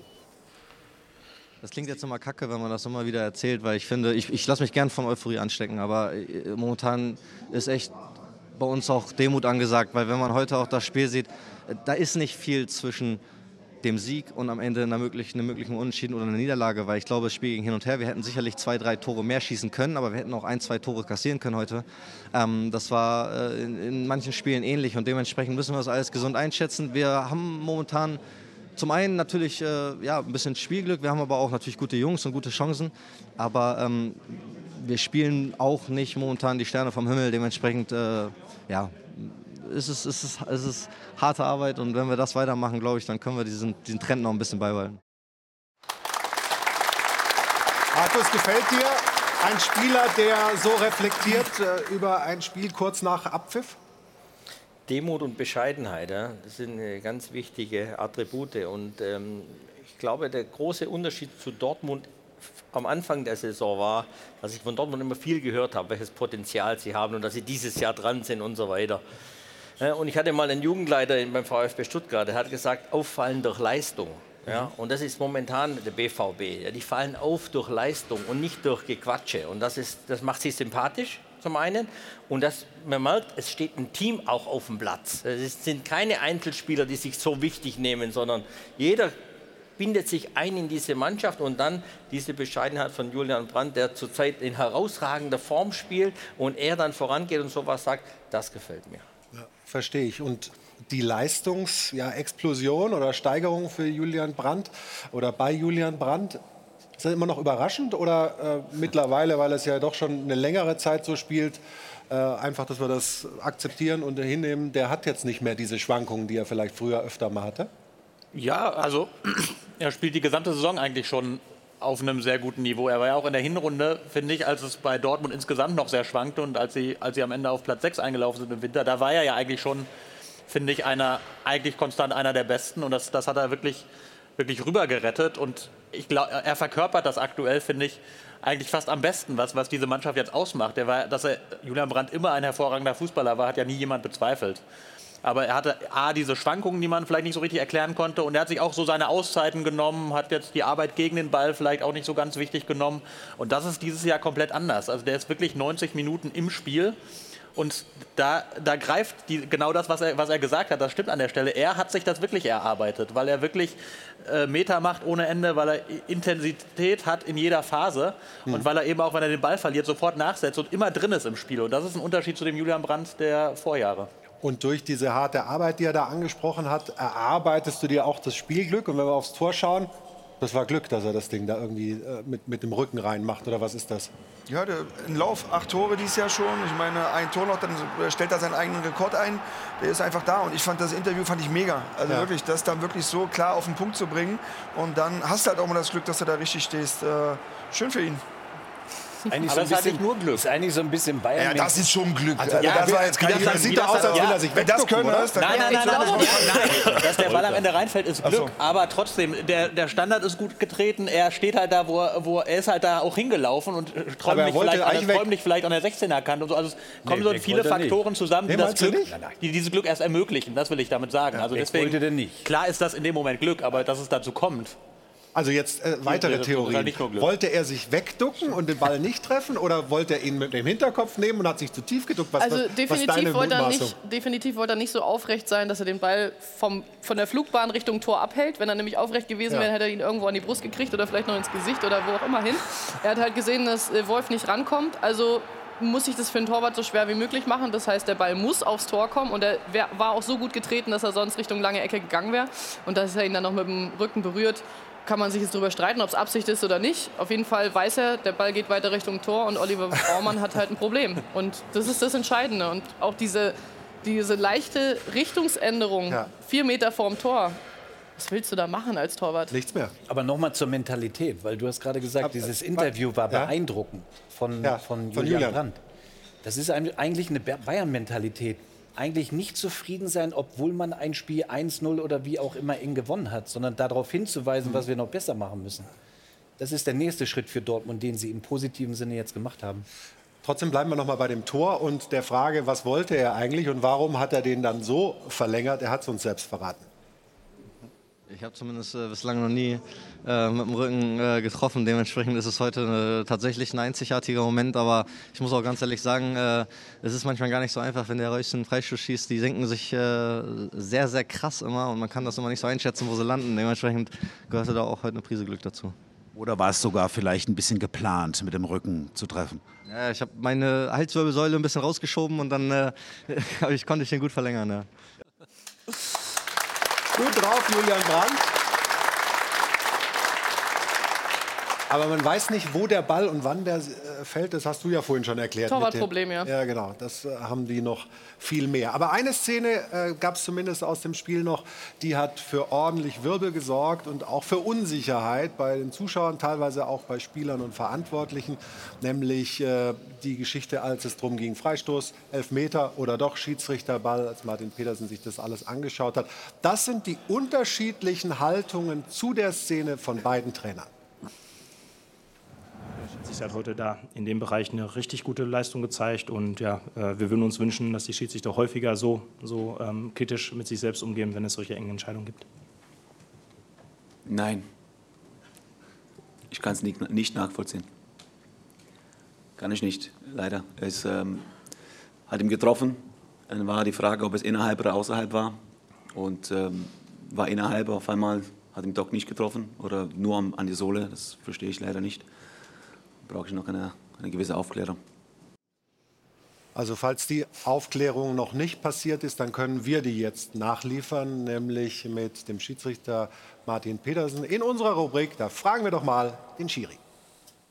Da fragen wir doch mal den Schiri. Wird präsentiert von Das Örtliche. Ohne Schiris fehlt uns was. Und dann begrüßen wir recht herzlich Martin Petersen. Da hinten sieht man ihn schon auf unserer Videowand. Hallo aus München. Hallo Herr König, hallo in die Runde. Ja, schön, dass Sie sich Zeit nehmen für uns, äh, weil das ja doch eine kuriose Szene war. Jetzt wollen wir erstmal äh, gemeinsam die äh, Szene in ihrer Gesamtheit anschauen. Und mich würde interessieren, ähm, wie Sie das auf dem Feld alles gesehen haben. Und dann gehen wir mal sukzessive durch. Also bitte erster Kommentar zum Ablauf der Entscheidungsfindung. Genau, also für uns Schiedsrichter gibt es immer zwei Realitäten. Ähm, einmal die Entscheidungsfindung auf dem Platz äh, und zum Zweiten ähm, dann die Fernsehbilder. Und ich habe eben auf dem Platz äh, wahrgenommen, dass es hier ein, Stoßen ähm, gibt und ähm, habe dieses Stoßen dann gepfiffen. Genau. Also das war jetzt quasi die, der erste, erste Prozess, ähm, die Entscheidungsfindung. Ähm, dann hat äh, sich mein Videoassistent eingeschaltet und hat gesagt, ähm, das Stoßen, ähm, wenn überhaupt, sei innerhalb gewesen und nicht außerhalb. Ja. Genau, und ähm, dann geht es eben, dann geht's eben darum, ähm, äh, ob das Stoßen überhaupt äh, für, für einen Freistoß bzw. für einen Strafstoß gereicht hätte. Äh, und zudem hat mein Videoassistent noch gesagt, dass es einen leichten Kontakt unter der Sohle gab. Ähm, und dann habe ich einfach in Summe entschieden, äh, mir die Situation nochmal anzuschauen. Äh, bin dann raus in die Review Area und habe mir äh, die Bilder nochmal ähm, vorspielen lassen. Und habe dann festgestellt, dass das Stoßen eben auf dem Platz deutlicher ähm, aussah, als es dann in, der, in der Fernsehwahrheit sozusagen ähm, äh, rübergekommen ist. Ähm, und habe mich dann ähm, auch also dann war für mich klar, das Stoßen reicht nicht für einen Freistoß, aber auch nicht für einen Strafstoß. Ähm, und auch dieser Fußkontakt unterhalb äh, an der Sohle reicht für mich nicht, äh, hier einen Freistoß bzw. Strafstoß äh, ähm, zu geben. Und ähm, ich habe mich dann in Summe ähm, beider ähm, Dinge entschieden, äh, mich also einen, einen Schiedsrichterball zu geben. Okay, damit haben wir schon mal äh, das erste erledigt, nämlich Ihre äh, Erklärung. Trotzdem jetzt noch mal hier in die Runde. Ist das für euch, vor allem für die Fußballer, Fußballerinnen in der Runde, verständlich, dass äh, diese Entscheidung so dabei rauskommt? Du grinst so ein bisschen, Almut. Also den Prozess kann ich vollkommen nachvollziehen und es ist auch gut, dass es so gelaufen ist. Aber für mich ist der entscheidende Kontakt nachher, ob es ein Elfmeter ist oder nicht, nicht der oben am Oberkörper, sondern wirklich der unten am Fuß. Also dass er ihn unten am Fuß trifft, das ist natürlich minimal, aber man sieht im nächsten Schritt, dass dann Akpoguma mit seinem rechten Fuß, der aus dem Tritt gebracht wurde, sozusagen aus seiner natürlichen Bewegung, seinen eigenen linken Fuß trifft. Und dadurch kann er sich auch mit seinem rechten Fuß nirgendwohin abfangen. Also sonst hätte man, wenn man nur einfach einen einfachen Fußtreffer hat, danach die Chance, den Fuß irgendwo aufzusetzen, sich vielleicht abzufangen und weiter den Ball abzuschirmen. Und dadurch, dass er jetzt mit dem Fuß gegen seinen eigenen stößt, kann er nirgendwo hin, er kann sich nicht abfangen. Und dadurch muss er fallen und dann ist es für mich auch ein Foul, weil er genau in einer Bewegung gestört wird, wie er am liebsten laufen würde oder halt auch noch Körper zwischen Ball und Gegner hat. Und dann sehe ich das als faul und es wäre für mich ein Elfmeter gewesen. Dann wäre es Elfmeter. Was meinst du, Mike? Du ja, hast ein bisschen genickt, oder? Ja, dieser Analyse gibt es äh, nicht viel hinzuzufügen. Im ersten Moment habe ich gedacht, okay, musste nicht geben, aber so wie die Almut das jetzt wirklich im Detail erklärt hat, Top 1 mit äh, Sternchen. Wirklich, weil das ist, ist wirklich so. Ja? Weil das, also auch es ist ja, wenn du, wenn du läufst und nur diesen kleinen, diesen kleine Richtungsänderung, und das habe ich äh, eben gar nicht gesehen, weil ich war gestern bei Hertha gegen Augsburg und dann im, im Auto dann gestern Abend hierher, deswegen habe ich es auch jetzt zum ersten Mal gesehen.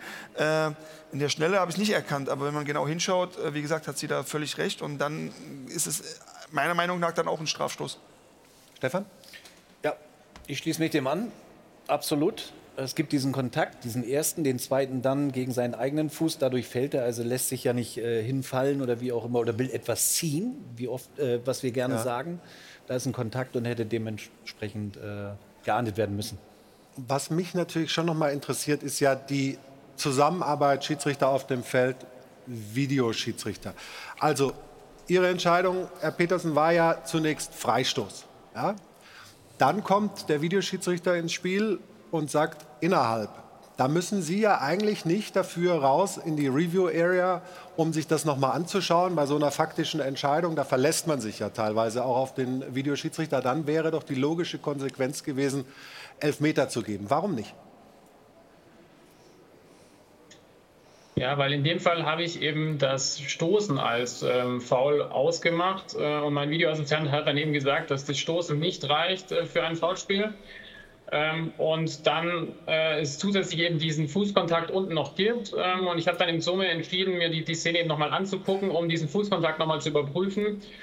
Und nicht jeder Fußkontakt ist für mich auch ein, ein Foulspiel. Also ich hatte einige Szenen in dem Spiel, die ich auch laufen lassen habe. Und ähm, auch in dem Fall bin ich der Meinung, dass, dass äh, hier ein Strafstoß bzw. ein Freistoß nicht ähm, die richtige Entscheidung gewesen wäre. Und ich hätte auch im Nachgang, wenn ich die Bilder dann im Fernsehen gesehen hätte, ähm, wäre ich unglücklich gewesen mit, mit äh, einer Strafstoßentscheidung, die durch diesen kleinen Kontakt ähm, geführt hätte. Aber ein kleiner Kontakt kann ja entscheidend sein. Es ist ein kleiner Kontakt, das ist richtig, aber er kann ja nicht weiterlaufen. Wenn er weiterläuft, den Ball abkappt, reinflankt, was passiert dann? Also ja, es ist ein kleiner Kontakt, aber es ist mit einer großen Wirkung. Ja, wobei, wenn man den Spieler Akpobuma anschaut, äh, dann möchte er eigentlich in dem Moment, wo ich pfeife, weiterspielen und möchte weiter den Ball verteidigen und hat gar, keine, gar kein Interesse an dem Freistoß. Ähm, ich glaube auch, dass, dass der Spieler nicht mit dem Pfiff gerechnet hat ähm, und das war eben auch meine Auffassung äh, und äh, im Nachgang, wie gesagt, ist für mich auch kein Freistoß bzw. Strafstoß. Ja, aber ich finde, es sollte aber er kein- konnte ja auch nicht weiterlaufen wegen dem Kontakt. Darum geht es ja. Ja, dann. das ist die Genau. Frage, ob, ob das eben ursächlich ist. Das, äh, Martin Petersen beurteilt das offensichtlich anders als ihr jetzt nach, nach, den, nach, den, äh, nach dem Betrachten der Aber Bilder. für mich sollte auch kein Spieler dafür bestraft werden, wenn er weiterspielen möchte. Weil kein Spieler ist sich sicher, ob ein Schiedsrichter pfeift oder nicht. Und natürlich möchte man, wenn man eine gute Mentalität hat, da sind wir auch wieder mit Abstiegskampf, es ist Hoffenheim, Hoffenheim braucht jeden Punkt, dann läutet einem der Trainer auch ein, hey, warte nicht darauf, ob der Ball im Aus ist oder nicht, ob der Schiri pfeift, sondern spiel weiter, bis der Schiedsrichter pfeift. Und das ist ja eigentlich eine gute Eigenschaft, dass Akpoguma weiterspielen möchte, irgendwie noch die Chance haben möchte, den Ball abzuschirmen und vielleicht auch eine Flanke zu bringen. Und jetzt sagt halt der Schiedsrichter, also ich verstehe auch das Argument, dass man sagt, naja, selbst der Spieler hat damit nicht gerechnet, aber man kann es halt auch so auslegen, er weiß sowieso, dass die Szene überprüft wird, falls Mhm. sie denn kritisch ist. Und dann kann man ja nicht sagen, der, der Spieler rechnet nicht damit, also ist es dann vielleicht auch kein Foul. Also, wir das sind hier jetzt in der Nachteil sein. Diskussion ziemlich, ziemlich nah an der Szene, am, am Fußkontakt, an der Ursache für das Stürzen. Ähm, es gibt aber auch so eine, so eine übergeordnete Diskussion. Ähm, ist das eigentlich richtig, da so einen VAR-Einsatz zu machen? Der Kollege, Ex-Kollege Kienhöfer hat sich heute in der Bild am Sonntag wie folgt geäußert. Äh, wir haben das mal hier da, dieses Foul zurückzunehmen, nur weil es nun innerhalb des Strafraums war, geht überhaupt nicht.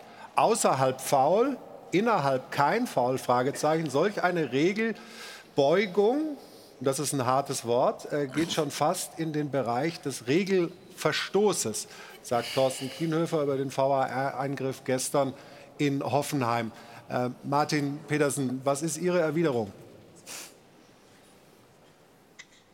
Ja, also dazu müsste es ja ein Foulspiel äh, für mich außerhalb gewesen sein. Ähm, und äh, dieses Foulspiel würde ich dann im Strafraum zu einem Nicht-Elfmeter machen. Das ist ja Quatsch. Also für mich war es eben kein Foulspiel. Es wäre auch außerhalb kein Freistoß gewesen und somit dann innerhalb eben auch kein Strafstoß. Gut, aber der VAR soll ja nicht jeden Freistoß überprüfen, also da drehen wir uns so ein bisschen im Kreis, aber es ist Ja, halt... ist ja in dem Moment ein Elfmeter. Was? Also in dem Moment geht es ja um eine Elfmeterüberprüfung. Das ist weil der klar, ja, logisch. ist Im Strafraum und dann wird es ja wieder. Deswegen verstehe ich die Argumentation von Herrn Kienhöfer überhaupt nicht. Das ist irgendwie Paragraphenreiterei. Am Ende geht es ja darum, eine richtige Entscheidung zu treffen. Und er muss ja eingreifen, um zu sagen: Moment mal, das Ganze hat im Strafraum stattgefunden. Aber Mhm. was du da gesehen hast, reicht mir nicht. Und deswegen verstehe ich nicht, was an dem Prozess jetzt Regelbruch sein soll. Man kann am Ende finden, das Ergebnis ist falsch. Aber der Prozess ist ja sauber so abgelaufen, wie er ablaufen soll. Absolut. Es ist ja auch der Prozess gewesen, dass der Schiedsrichter mit dem VAR die Meinung geteilt hat, es wäre der Oberkörperkontakt gewesen. Und dann wurde ja nachher erst der Fußkontakt. Also von daher war das Vorgehen ja genau richtig. Und dann kann man ja nicht sagen, außerhalb war es ein Foul, innerhalb war es kein Foul, sondern es wäre ja nach der Situation, dann nach der Überprüfung durch das Stoßen oder Nicht-Stoßen halt auch außerhalb kein Foul gewesen. Und man muss ja sagen, es gab ja noch eine, eine Szene, die der ähm, Schiedsrichter, das Schiedsrichtergespann, in dem Fall im, im Verbund mit dem VAR, dann richtig entschieden hat, das Tor von Wolf zurückzupfeifen. Aber eine Szene, die gab es ganz am Anfang dieses Spiels, die fanden wir auch sehr interessant, als Folgendes nämlich passierte. Ein Balljunge, der Hoffenheimer, Oh ja. ja, spielt mal den Ball zurück, obwohl der noch gar nicht draußen war. Und nun gab es Schiedsrichterball, richtige Entscheidung, logischerweise von Martin Petersen. Und ich habe gedacht, wir machen da mal so eine kleine Regelfrage draus. Was wäre denn, wenn ein Balljunge, also mal, äh, schießt aufs leere Tor, der Ball rollt und dann kommt der Balljunge und schießt ihn von der Torlinie. Was, was, was? Gibt es dann auch Schiedsrichterball? Mike, du bist doch so ein Regelschutz. oder? Wenn er den in den Winkel geknallt hätte, das wäre geil gewesen. Ja. Äh, ja, äh, so geht's mir aber auch. Weißt du? Ja? Ja, was gibt's da? Es würde immer Schiedsrichterball geben, Ja. weil es ein Eingriff von außen ist. Wenn es halt ein Ersatzspieler machen würde, dann kann man das ahnden, weil es halt eine Mannschaft war. Dann wird es halt einen indirekten Freistoß geben und auch eine persönliche Bestrafung in Folge von einer gelben Karte. Aber bei einem ja, jemanden, der nicht im Spiel oder auf dem Spielberichtsbogen erwähnt ist, ist es halt einfach nur ein Schiedsrichterball. Man merkt, glaube ich, Martin Petersen, dass die Almut schon so ein paar Schiedsrichterregelschulungen mitgemacht Dass hat. sie Hat- selber hat- Schiedsrichterin ist. Bist du? Ja. Ach so, das wusste ich gar nicht. ja, dann noch. Also hat sie recht, oder Martin? Ja, gar nicht schlecht. Also wenn es ein Spieler gewesen wäre oder ein Auswechselspieler, der aufs Spielfeld rennt, dann hätte es allerdings einen Strafstoß bzw. einen Stimmt, das Freistoß ist geändert gegeben worden vor und zwei keinen Jahren oder indirekten so, Freistoß. ja. Aber ansonsten war es total korrekt. Ja, das wurde geändert, ja. Gut, dass ich nichts gesagt habe. Ich weiß schon, warum ich dich nicht gefragt habe zu dem Thema. Klare Elfmeter.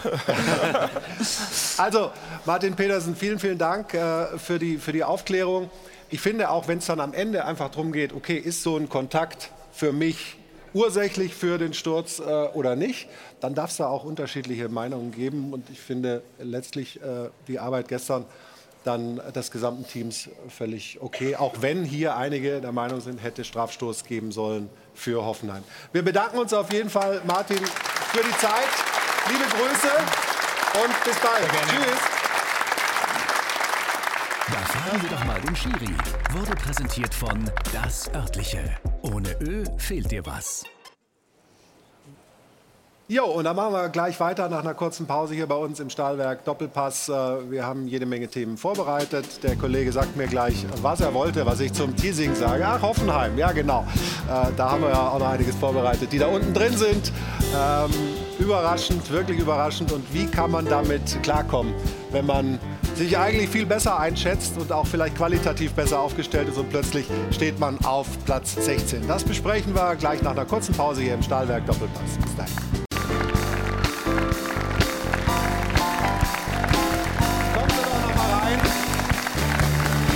bei uns hier ins Airport Hilton. Das ist unser Studio hier beim Stahlwerk Doppelpass.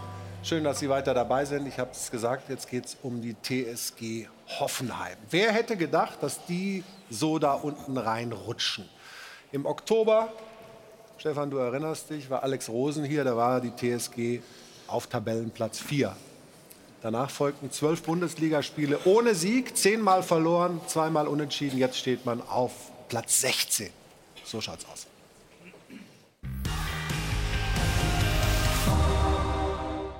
Es war einmal ein reicher Fußballromantiker, der träumte von einem Fußballmärchen mitten in der Provinz. Und er investierte sein sauer verdientes Geld in einen unbekannten Zwergenverein, dem zugegeben etwas Tradition fehlte. Unsere Tradition ist die Zukunft. Und unter der Leitung dieses schwäbischen Fußballprofessors machten sich die Zwerge daran, etablierte Fußballriesen zu vermöbeln. Ich kann nur dazu sagen, wenn Sie flotte Sprüche hören wollen, dann müssen Sie nach München gehen. Wenn Sie flotten Fußball sehen wollen, dann sind Sie hier richtig. Und so endete das erste Kapitel des Hoffenheimer Fußballmärchens tatsächlich mit Aufstieg und Herbstmeisterschaft. So schaut's aus. Ganz so märchenhaft ging es allerdings nicht weiter. So richtig beliebt waren die Fußballzwerge nicht. Hoffenheim braucht die Bundesliga nicht zwingend. Und um ein Haar wäre das Fußballmärchen schon 2013 zu Ende gewesen. Ich gebe es ja ehrlich zu. Ich, hab, äh, ich hätte 1 zu 10.000 gegen Hoffenheim gewettet. Doch dieser neue schwäbische Fußballprofessor besiegte die Wahrscheinlichkeit und schaffte eine wundersame Rettung, wie es sie tatsächlich nur im Märchen gibt. So schaut's aus. Nach einigen Jahren als graue Maus der Liga schrieb ein junger Fußballsachverständiger die Legende weiter. Hoffenheim war plötzlich sogar eine internationale Größe. Man kann nur, man kann nur sagen, alle Achtung, äh, äh, Hoffenheim. Und zur Belohnung spendierte der reiche Fußballromantiker ein neues Stadion. Denn das Fußballmärchen sollte ein spannender Fortsetzungsroman werden. So schaut's aus. Daraus wurde dann doch nichts. Der junge Himmelsstürmer suchte sich anderswo noch reichere Chefs. Das schöne Stadion war selten ausverkauft und in dieser Saison ist, Achtung, Wortspiel, Hoffenheim plötzlich gar nicht mehr auf Rosen gebettet. 13 Pflichtspiele ohne Sieg, Ratlosigkeit überall. Ein erstklassiges Märchen erlebt womöglich sein letztes Kapitel. Wie konnte es nur so weit kommen? Tja, wenn sie nicht gestorben sind, dann rätseln sie noch heute. So schaut's aus.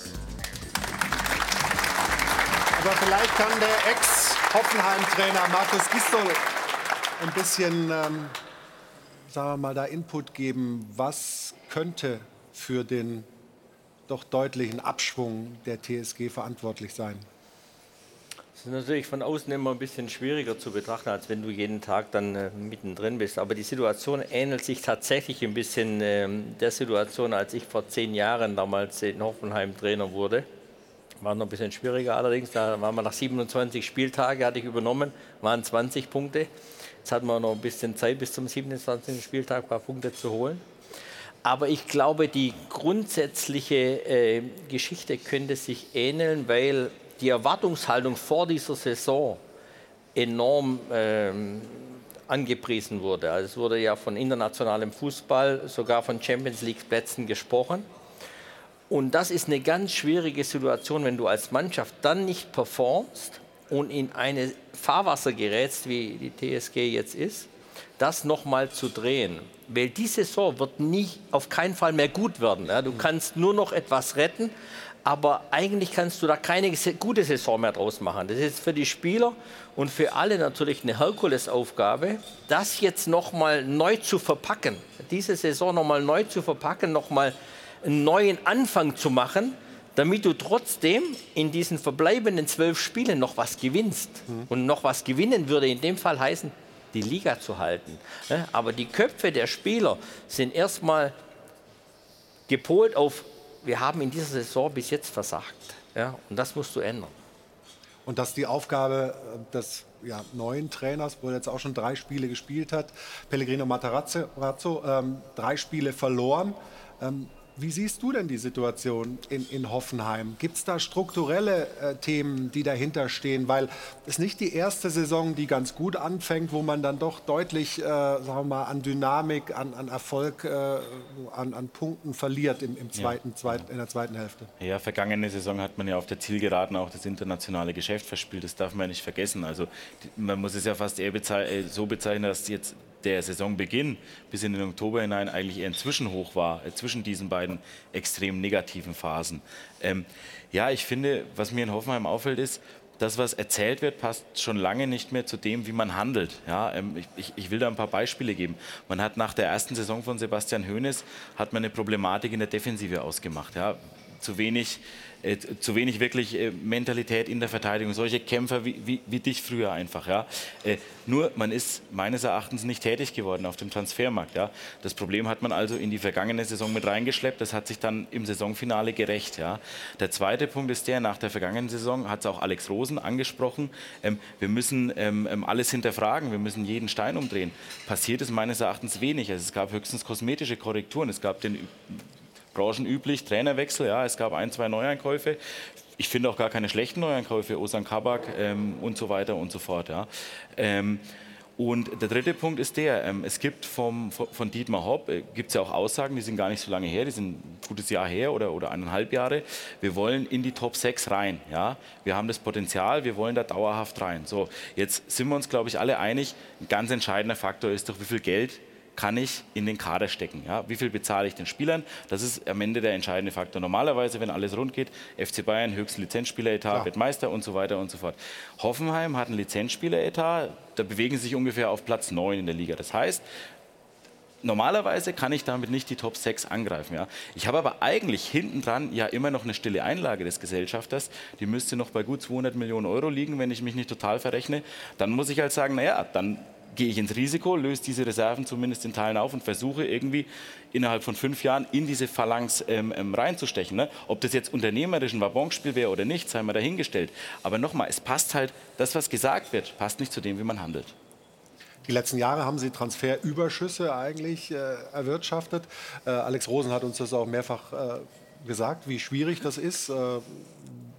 Da vernünftig zu wirtschaften, weil eben Dietmar Hopp nicht mehr äh, immer nachschießt. Also äh, ist die Situation wirklich so ja. kritisch oder siehst du das als äh, tief an, aus dem sich die TSG auf jeden Fall befreien wird, ja. weil die Qualität in der Mannschaft da ist? Es ist ja gut gesagt, aber wenn man jetzt mal zum Sportlichen kommt, warum? So, und wenn wir jetzt mal in so eine Analyse reingehen und ich mhm. sage, dass die Hoffenheimer weder im Spiel nach vorne noch in der Rückwärtsbewegung ein gutes Tempo haben, hohes Tempo haben.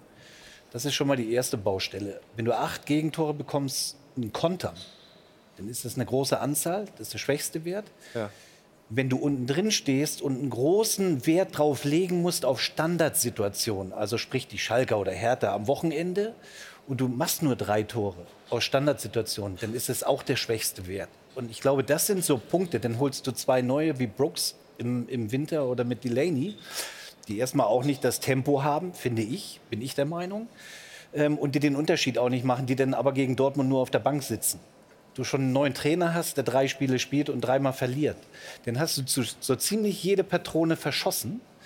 Und du bist im Winter eben nicht hingegangen und hast diese Probleme, die ich habe in der Mannschaft, sprich das Tempo in beiden Richtungen, das zu verbessern ähm, und bei Standardsituationen die Schwächen abzustellen. Wenn du das nicht schaffst, ja, dann stehst du unten drin und hast ein Riesenproblem. Und ich glaube auch nicht, dass es diesen Turnaround noch gibt in den Rest, äh, restlichen zwölf Spielen, dass äh, Hoffenheim das, das packt und die Klasse hält. Es wird verdammt, verdammt eng. Aber genau in dem Moment, du bitte? Danke.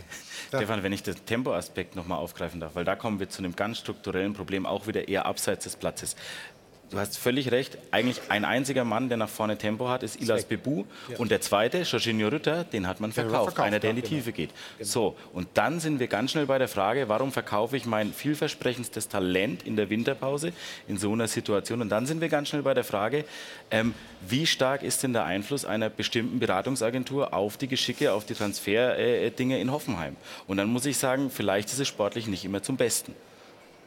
Aber sportlich nicht nur zum Besten ist ja auch wieder die Frage, wenn ich einen Trainer verpflichte, der eigentlich beim Nachbarn es auch schon nicht hinbekommen hat, das gleiche Problem zu lösen.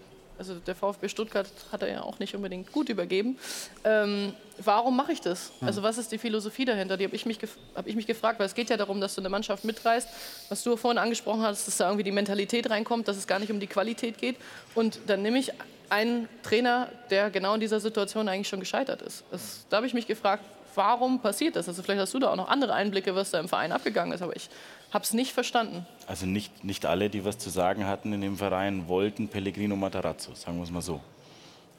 Und es ist, eigentlich, es ist eigentlich schade in so einer Situation, Alexander Rosen, ich schätze ihn wirklich sehr. Ja.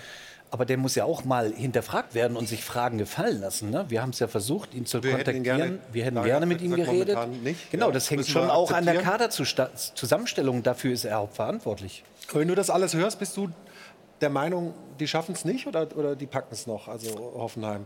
Also ich glaube, sie schaffen es nicht, weil das alles alarmierende Anzeichen sind. Stefan hat die ganzen äh, sportlichen äh, Themen auf den Tisch geworfen und das ist natürlich dann alarmierend, gerade wenn du dann anläufst, wenn du eigentlich davon ausgehst, ich bin eine spielerische Mannschaft, ich, ich spiele an und du kriegst aber im Konter ein nach dem anderen, acht, acht Tore, das ist der Negativwert der Liga. Ne? Und wenn du das dann nicht gebacken kriegst, jetzt gucken wir zu Schalke, die haben halt fünf Spiele hinbekommen äh, ein Tor zu kassieren. So, jetzt gestern, das war ja ein, ein, ordentliches Spiel. Das Problem ist nur, wenn du die ordentlichen Spiele auch verlierst, dann hast du ja irgendwann keine Argumente mehr, weil dann kommen wir wieder zu dem Thema, du musst jede Woche neu anschieben. Jetzt machst du ein geiles Spiel eigentlich, ja. oder ein gutes Spiel gegen Dortmund und verlierst. So, jetzt spielen sie auswärts. Also ich glaube, dieser freie Fall wird, äh, wird nicht zu, zu verhindern sein, weil einfach alle Zeichen da, dagegen sprechen. Markus, welche Rezepte gäbe es denn jetzt? Äh, nicht als oberschlauer äh, Ratgeber für Pellegrino Matarazzo, ja. aber äh, wir haben es ja festgestellt, du hast es dreimal geschafft. Wie hast du es gemacht? Was, äh, was muss, was muss äh, da passieren, damit man irgendwie äh, einen Kader so hinstellt, dass er dann doch am Ende Fußball, ich habe es bei der Begrüßung gesagt, mehr arbeitet als spielt? Und das ist ja eigentlich nicht so der Ansatz der TSG. Ich glaube, das Allerwichtigste ist erstmal aufhören, von dem tollen Potenzial von dieser Mannschaft zu sprechen. Potenzial kannst du vergessen. Es zählt das, was der Spieler tatsächlich leisten kann, was er tatsächlich leistet. Den mal ins Gesicht zu schauen, ne, was da möglich ist. Und ich muss ein bisschen meinem Kollegen, dem Pellegrino, da auch zur Seite springen. Er hat ein schwieriges Auftaktprogramm gehabt, muss ja. man sagen. Ja. Die Leverkusen, die in dem Spiel wirklich gut performt haben, da sind sie ins offene Messer gelaufen. Und jetzt gegen Dortmund auch zu Hause. Es gibt dankbarere Gegner als ja. dieses Spiel. Wichtig ist ja, dass wenn du als Trainer kommst, äh, deine Patronen nicht innerhalb von einer Woche verschießt, sondern du dir auch die Zeit nimmst, die Sachen dir anzuschauen in Ruhe in Ruhe, in Anführungszeichen, die zwei, drei Wochen, wenn du dort bist, siehst du erst, was du tatsächlich für eine Mannschaft hast. Und diese Mannschaft jetzt analysiert zu haben, mit allem drumherum, dann gibt es immer noch genug Möglichkeiten, in diesen verbleibenden zwölf Spielen einen Cut zu machen und zu sagen, Das will ich ändern. Das, das fängt bei der Kabine an, das fängt äh, bei der Struktur in der Mannschaft an, das fängt beim Essen. Egal, du kannst so viele Sachen verändern, die die Mannschaft dann mit dir zusammenleben muss. Aber du musst sie einfach zu dir holen. Und ich glaube, das Potenzial, wenn man von dem nochmal sprechen würde, ja. ist in dem Moment nicht entscheidend. Entscheidend ist, was hast du denn nachher für Typen tatsächlich auf dem Platz. Und Potenzial hattet ihr damals auch in Frankfurt, ne? Ja, das hatten wir. Aber das ist dann genau das ist das Thema. Wenn du dann als Trainer, der Trainer ist die Führungskraft, ist die wichtigste Person in diesem ganzen Konstrukt. Wenn du dann das nicht schaffst, die richtigen Leute rauszupicken, die da für dich durch die, durch die Bütt gehen und dann auf dem Platz auch marschieren und das umsetzen, was man bespricht.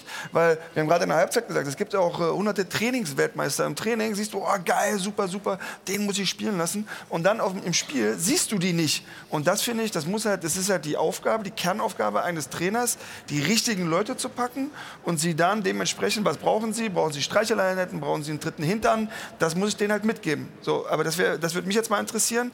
Was, wie hast du denn deine wichtigsten Spieler, wie hast du die motiviert?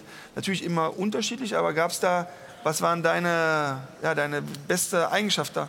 Soll er seine Geheimnisse verraten? Ja, das wäre nett. Ja. Da haben wir auch viele Trainer hier, die, das, ist, das sind ja, ja wichtige ja, Themen. Ja. klar, total. Natürlich ist es ähm, das Wichtigste, dass du erstmal eine Beziehung aufbaust, ja, dass du anfängst vom ersten Tag an einfach deine Jungs auch kennenzulernen. Was ist mit denen tatsächlich los? Ja, wie sind die denn? Und da gebe ich auch viel von mir selber preis, wenn ich mit Spielern spreche, damit ich auch wirklich das erfahre, was tatsächlich auch in der Mannschaft los ist. Und eins wird auf jeden Fall stattfinden müssen als Trainer, dass du, du wirst jetzt ein paar wehtun müssen. Ja, es wird nicht anders gehen. Es wird vielleicht auch ein paar Köpfe rollen müssen um alle auf Vollspannung zu bekommen, um, alle, um allen klarzumachen, Moment, hier gibt es keinen Millimeter mehr nach links oder rechts, es geht nur noch in diese Richtung. Äh, ich habe schon oft gesagt, es gibt bestimmt mehrere Wege daraus. Ich habe zu meiner Mannschaft immer gesagt, aber einen kenne ich. Ja, und wenn wir den zusammen gehen, dann wird man erfolgreich sein. Ja, und dann schaust du, welche Spieler dir folgen, welche Spieler folgen dir im Training, sind diese Typen noch da, die auf dem Platz sagen, wenn der Co-Trainer oder Trainer was ruft? Nee, das gibt es nicht mehr. Kannst du reingehen, duschen, egal wie der heißt. Einfach diese kleinen Dinge. Es gibt keinen Millimeter mehr Platz.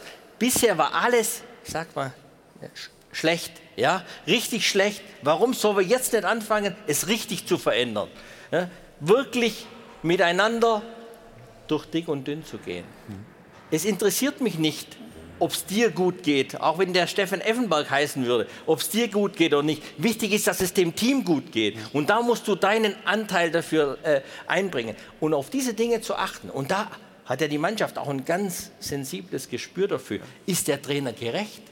Ja? Oder sanktioniert er nur den Nachwuchsspieler, weil der zwei Minuten zu spät gekommen ist? Oder packt er jeden? Ja, das sind ja genau diese Dinge. Und dann wirst du irgendwann mal wieder ein verschworener Haufen.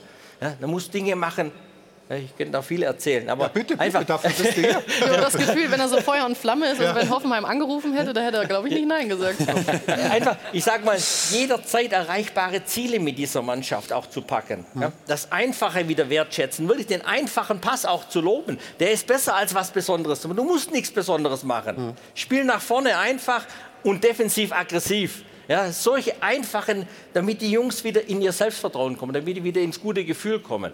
Aber man muss ja als Trainer vorweggehen und da was vorleben und die breite Brust auch demonstrieren. Auch wenn es vielleicht im Trainer selbst unter Umständen auch mal ganz anders aussieht? Oder? Ja, aber ich blende da ja auch alles aus. Also wenn du in dieser Situation bist, musst du als Trainer auch alles ausblenden. Das heißt, Familie und alles ist... ist Eigentlich bist du da eingeschlossen. Ja? Eigentlich bist du da wirklich, im, am besten bist du im Trainingszentrum eingeschlossen. Ja. Ne? Da geht es nur darum, es geht darum, diesen Club zu retten. Der ist in einer ganz beschissenen Situation. Und da geht es nur darum, alles in Dienst dieses Clubs zu stellen. Alles wirklich, was man hat.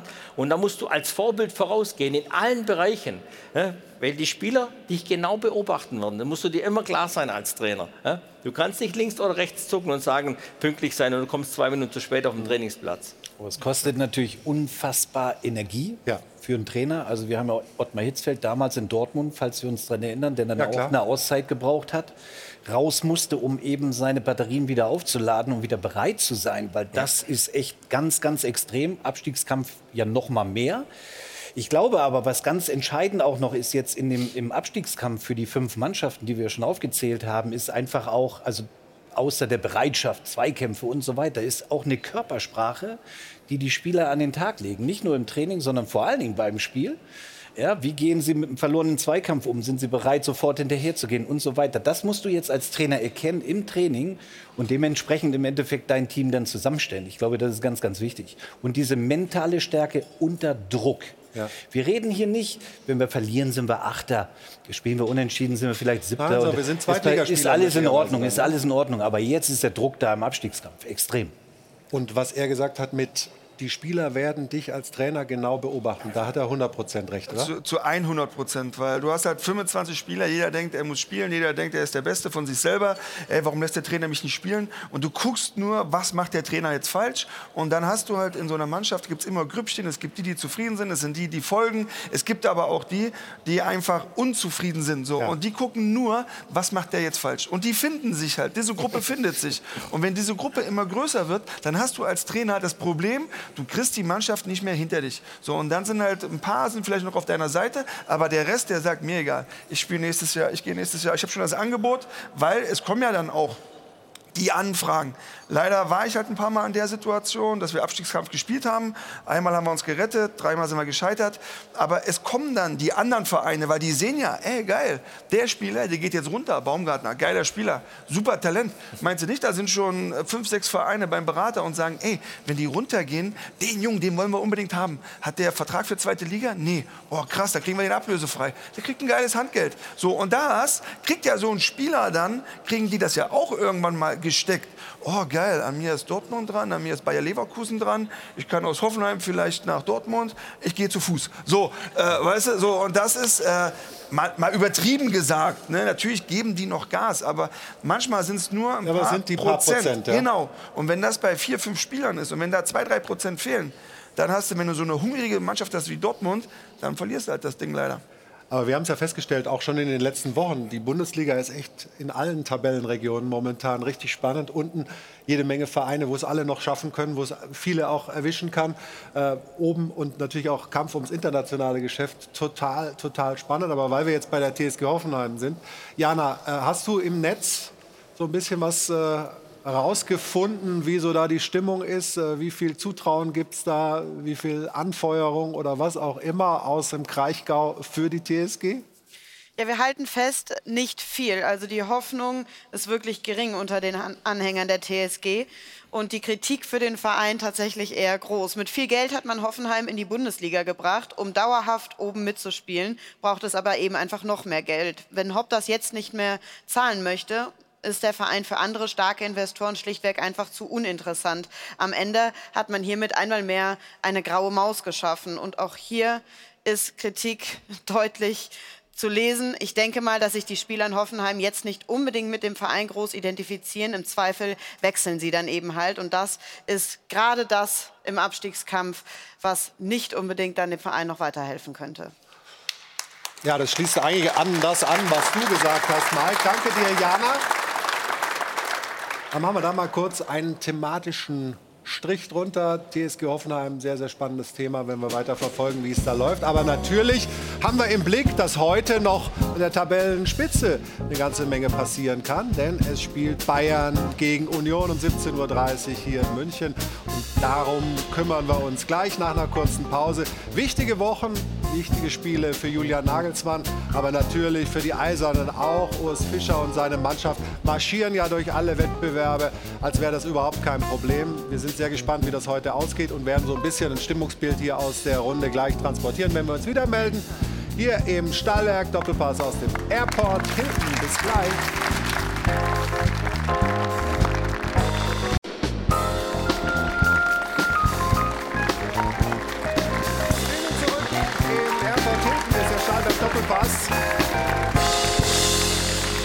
Ihnen gesagt, wir wollen uns äh, jetzt dem Spitzenspiel, was heute Nachmittag äh, beginnt, hier in der Allianz Arena Bayern gegen Union widmen. Beginnen aber zunächst mit einer Strafe gegen Julian Nagelsmann, ähm, die unter der Woche ausgesprochen wurde. Jana hat alle Details. Wir erinnern uns noch einmal ganz kurz zurück ans letzte Bundesliga-Wochenende. Dort gab es ja die Pleite für die Bayern gegen Borussia Mönchengladbach. Viel mehr für Aufregung gesorgt hat aber ja diese rote Karte gegen Dayo Upamecano und vor allem dann die Meinung von Julian Nagelsmann, die er in sehr deutlicher Art und Weise dem Schiedsrichtergespann danach mitgeteilt hat. Das Ganze klang dann in etwa so, das ist doch ein Witz, also diese rote Karte. Will der mich eigentlich verarschen oder was? Mein Gott, dieses weichgespülte Pack. Das Ganze hatte dann jetzt ein Nachspiel. Er wurde zu einer Geldstrafe verurteilt. 50.000 Euro gilt es zu bezahlen. Das Ganze netto. Und warum betone ich das so? Weil das in der Bewertung der Sprach Strafe nicht ganz unwichtig ist. Das, was ich gesagt habe, war falsch und das habe ich auch gesagt gleich nach dem Spiel, dass es ein Fehler war. Ähm, ich habe jetzt auch keine milde Strafe gekriegt, sondern 50.000 netto ist jetzt keine milde Strafe, die ich aber akzeptiert habe, weil es, ähm, ja, weil es ein Fehler war, was ich gesagt habe in der Sache, also in der, in der Sache der roten Karte. Äh, sehe ich nach wie vor im Recht. Keine milde Strafe, sagt zumindest er, also 50.000 Euro netto. Die Frage, die man stellen muss an der Stelle ist aber ja, machen Geldstrafen bei Profis überhaupt noch Sinn? Weil bei den Gehältern, die sie verdienen, sind jetzt, glaube ich, 50.000 Euro netto äh, immer noch eine überschaubare Strafe. Oder müsste man da eher über eine Spielsperre nachdenken? Stefan, 50 Euro für mich sind immer noch viel Geld, aber die werde ich natürlich gleich bezahlen. Sind, sind Meine die auch, Geldstrafe. Die sind auch netto. Ja, Die sind auch netto. Wir warten. Wir warten. Ist das eine milde Strafe? Nein, das ist keine milde Strafe. Also, er ist ja noch gut weggekommen. Es hätte ja auch eine Spielsperre geben können. Aber das ist doch sozusagen. So gesehen ist er. Bin gut weg, ist keine milde Strafe, aber er ist gut weggekommen. Das Ja. widerspricht sich fast ein bisschen, oder? Ja, das ist keine Spielstrafe, habe ich gesagt. Also er wurde nicht gesperrt, das meine ich damit. Okay. Aber 50.000 ist natürlich keine milde kein Strafe. Ja. Das Allerentscheidende ist, dass er daraus lernt. Aber wird er das? immer- Wird er das? Weil Ja, kann ich ja nicht beantworten. Naja, aber Aber- ganz ehrlich, wir, wir- wir haben ja die Frage aufgeworfen. 50.000 tut das jemandem, der auf dieser Ebene Verdienste hat, tut einem das wirklich weh? Oder müsste man nicht vielmehr sagen, naja, der Lerneffekt tritt viel mehr ein, wenn er mal wirklich eine, äh, eine Woche draußen sitzt, sein Team nicht coachen kann. Das, das ist doch, glaube ich, ähm, ähm, eher, dass da der Lerneffekt eintritt. Wir reden ja oft davon, wir, wenn wir über Financial Fairplay sprechen und so, ja, Man City, äh, Chelsea und so weiter und so fort, wenn wir die bestrafen mit Finanzstrafen, dann heißt es immer, naja, aber es ist ja wurscht, weil die haben eh so viel Geld, das tut denen nicht weh. Da hilft nur der Wettbewerbsausschluss oder, eine, oder meinetwegen eine Transfersperre. Und im Umkehrschluss, glaube ich, ist es bei Trainern und Spielern genauso. Aber ich weiß nicht, ob es nur einen Lerneffekt geben kann, wenn man eine Strafe kriegt. Also er hat sich hinterher entschuldigt. Es gab einen ordentlich, äh, ordentlich öffentlichen Wind, der ihm ins Gesicht geblasen ist. Also ich glaube, er wird äh, so oder so äh, was daraus gelernt haben. Aber es gibt ja auch noch die Möglichkeit mit einer anderen Sprache, mit einer persönlichen Strafe, die gar nicht die Mannschaft betrifft. Und es ist ja auch die Frage, ob es eine Strafe ist, sondern ob man was daraus lernen kann. Also vielleicht wird ihm mal auferlegt, dass er pfeifen muss, ob das jetzt in der Jugend ist oder sonst und dass Das er halt mal die anderes, Perspektive ja. des Schiedsrichters besieht. Und mich würde auch interessieren, diese 50.000 Euro, vielleicht sind die ja sogar zweckgebunden, vielleicht könnte man das auch einführen. Also das heißt, dass die 50.000 Euro, wenn es gegen Schiedsrichter geht, dass es halt auch in die Schiedsrichterausbildung Mhm. geht, dass er die vielleicht auch irgendwie übergibt, mal zum Schiedsrichter ähm, geht oder so weiter. Also es gibt ja viele Abstufungen, die ihm das auch noch mal näher bringt und dadurch dann vielleicht auch die Hemmschwelle Ja. etwas höher setzt beim nächsten Mal. Also du hast gute Ideen, was, was so Bestrafungen angeht. Auch, äh, merkt man die ehemalige Kassenwärtin offensichtlich. Nein, aber finde ich tatsächlich gut. Äh, über den Verwendungszweck dieser 50.000 Euro haben wir noch nichts rausgekriegt, haben wir aber, aber nicht nachgefragt, werden wir mal tun. Äh, möglicherweise wird er eben äh, di- dieses Geld dann so eingesetzt. Trotzdem, Mike, nochmal, eine Geldstrafe gegen einen Profi, hat das einen Effekt oder ist das irgendwie, sagst du, na komm? Doch, aber sie muss dementsprechend äh, hoch sein. Und die ist hoch genug, oder? Das weiß ich nicht. Also 50.000 im Verhältnis zu seinem Gehalt, äh, weiß ich nicht. Es gibt ja diesen Aber Passus. 50.000 ist schon eine richtige Summe. Ja, das ist viel Geld, natürlich. Aber wenn du äh, 500.000 im Monat verdienst, äh, die wird er nicht bekommen, aber dann ist das natürlich auch noch mal, oh, dann ist es okay. Dann tut das vielleicht mal kurz weh. Aber ich finde halt, es gibt ja diesen Passus, äh, bis zu einem Monatsgehalt, also können Vereine Strafen aussprechen. Und so ein Monatsgehalt, das tut weh, weil auch da darf ich wieder aus eigener Erfahrung sprechen. Ich habe mal so eine Phase gehabt, da habe ich mal eine gelb-rote, eine rote, fünfte gelbe hintereinander gehabt und dann haben wir in äh, bei 1860 gespielt und dann habe ich äh, einen Spieler geschubst. Die hab, ich habe rot bekommen, das war aber kein rot. So, und dann habe ich nur Jürgen. Du, ehrlich was nicht. heißt- wie kann man Pass auf. schubsen? Und dann hat Jürgen Röber draußen schon so. "Ah!" Und dann, und dann, das wird richtig teuer für dich. Und dann saß ich in der Kabine, ich so scheiße. So, und dann kam der halt rein, ein Monatsgehalt zahlst du netto. Und dann, dann habe ich halt, und das tat weh. Und dann habe ich. Das musstest dann, du auch, ja? Musste ich zahlen, ja. Ja, aber, fünf- 5000 Euro. Genau. Richtig? Aber das wurde dann, es wurde dann gespendet, also, ne? Und das finde ich halt, ist halt auch ein cooler Ansatz, den eine Mutter gesagt hat, weil ich glaube, die Strafen kann man höher setzen, weil wenn es ans eigene Portemonnaie geht, dann tut es den Jungs weh, dann tut es auch dem Spieler weh, aber es sollte dann an gute Zwecke gespendet werden, finde ich. Also das wäre mein Ansatz. Aber finde ich gut. Markus, ist das, ist das Thema damit jetzt auch durch? Also hat er jetzt genug gebüßt, Julian Nagelsmann, für diesen, diesen Satz? Ich meine, als Trainer kann man sich ja reinfühlen, dass man auch manchmal einfach stinksauer ist und das irgendwo hin muss. Also ich glaube, er hat schon ordentlich auf die Mütze bekommen insgesamt für diese ähm, Entgleisung, die er sich da geleistet Ja. hat. Aber äh, Julian ist impulsiv. Äh, ich kenne ihn ja schon lange. Wir haben ja in der Anfangszeit in Hoffenheim noch zusammengearbeitet. Ähm, und er hat mit Sicherheit in dem Moment, als er zurück war in der Kabine dann, auch schon gemerkt, dass er übers Ziel hinausgeschossen hat. Das spürst du ja selber als Trainer dann auch und denkst, mein Gott, was hast du jetzt da gemacht? Wo hast du dich da hinreiten lassen? Aber es ist nun mal passiert und es wird ausgetreten und so weiter. Ähm, ich möchte sagen, es gibt Leute, denen tun 50.000 Euro richtig weh. Ja? Die würden lieber eine Todesstrafe akzeptieren, wenn ich ein paar schwäbische Freunde von mir denke. Ja. Ja? Ja? Äh, äh, Aber äh, es gibt auch Leute, die, die, die juckt es gar nicht. Also deswegen glaube ich, ist immer die moralische Keule diejenige, die äh, mehr Ursache, Mehr Wirkung äh, hat, ja. Mehr Wirkung hat, genau. okay. Ich finde aber das Thema impulsiv, da habe ich echt so ein bisschen meine Probleme mit, weil man echt berücksichtigen muss, in welchem Kontext sind diese Sätze gefallen. Das hat er eben nicht in dem Moment gesagt, wo der Schiedsrichter Genau. pfeift. Nein, klar. Und diese Entscheidung fällt. Auch da finde ich, geht das Wort Pack gar nicht. Aber da habe ich mehr Verständnis dafür, als wenn es lange nach Schlusspfiff in der Mixzone, wo das Spiel lange gelaufen ist und man Zeit gehabt hat, ein bisschen runterzukommen.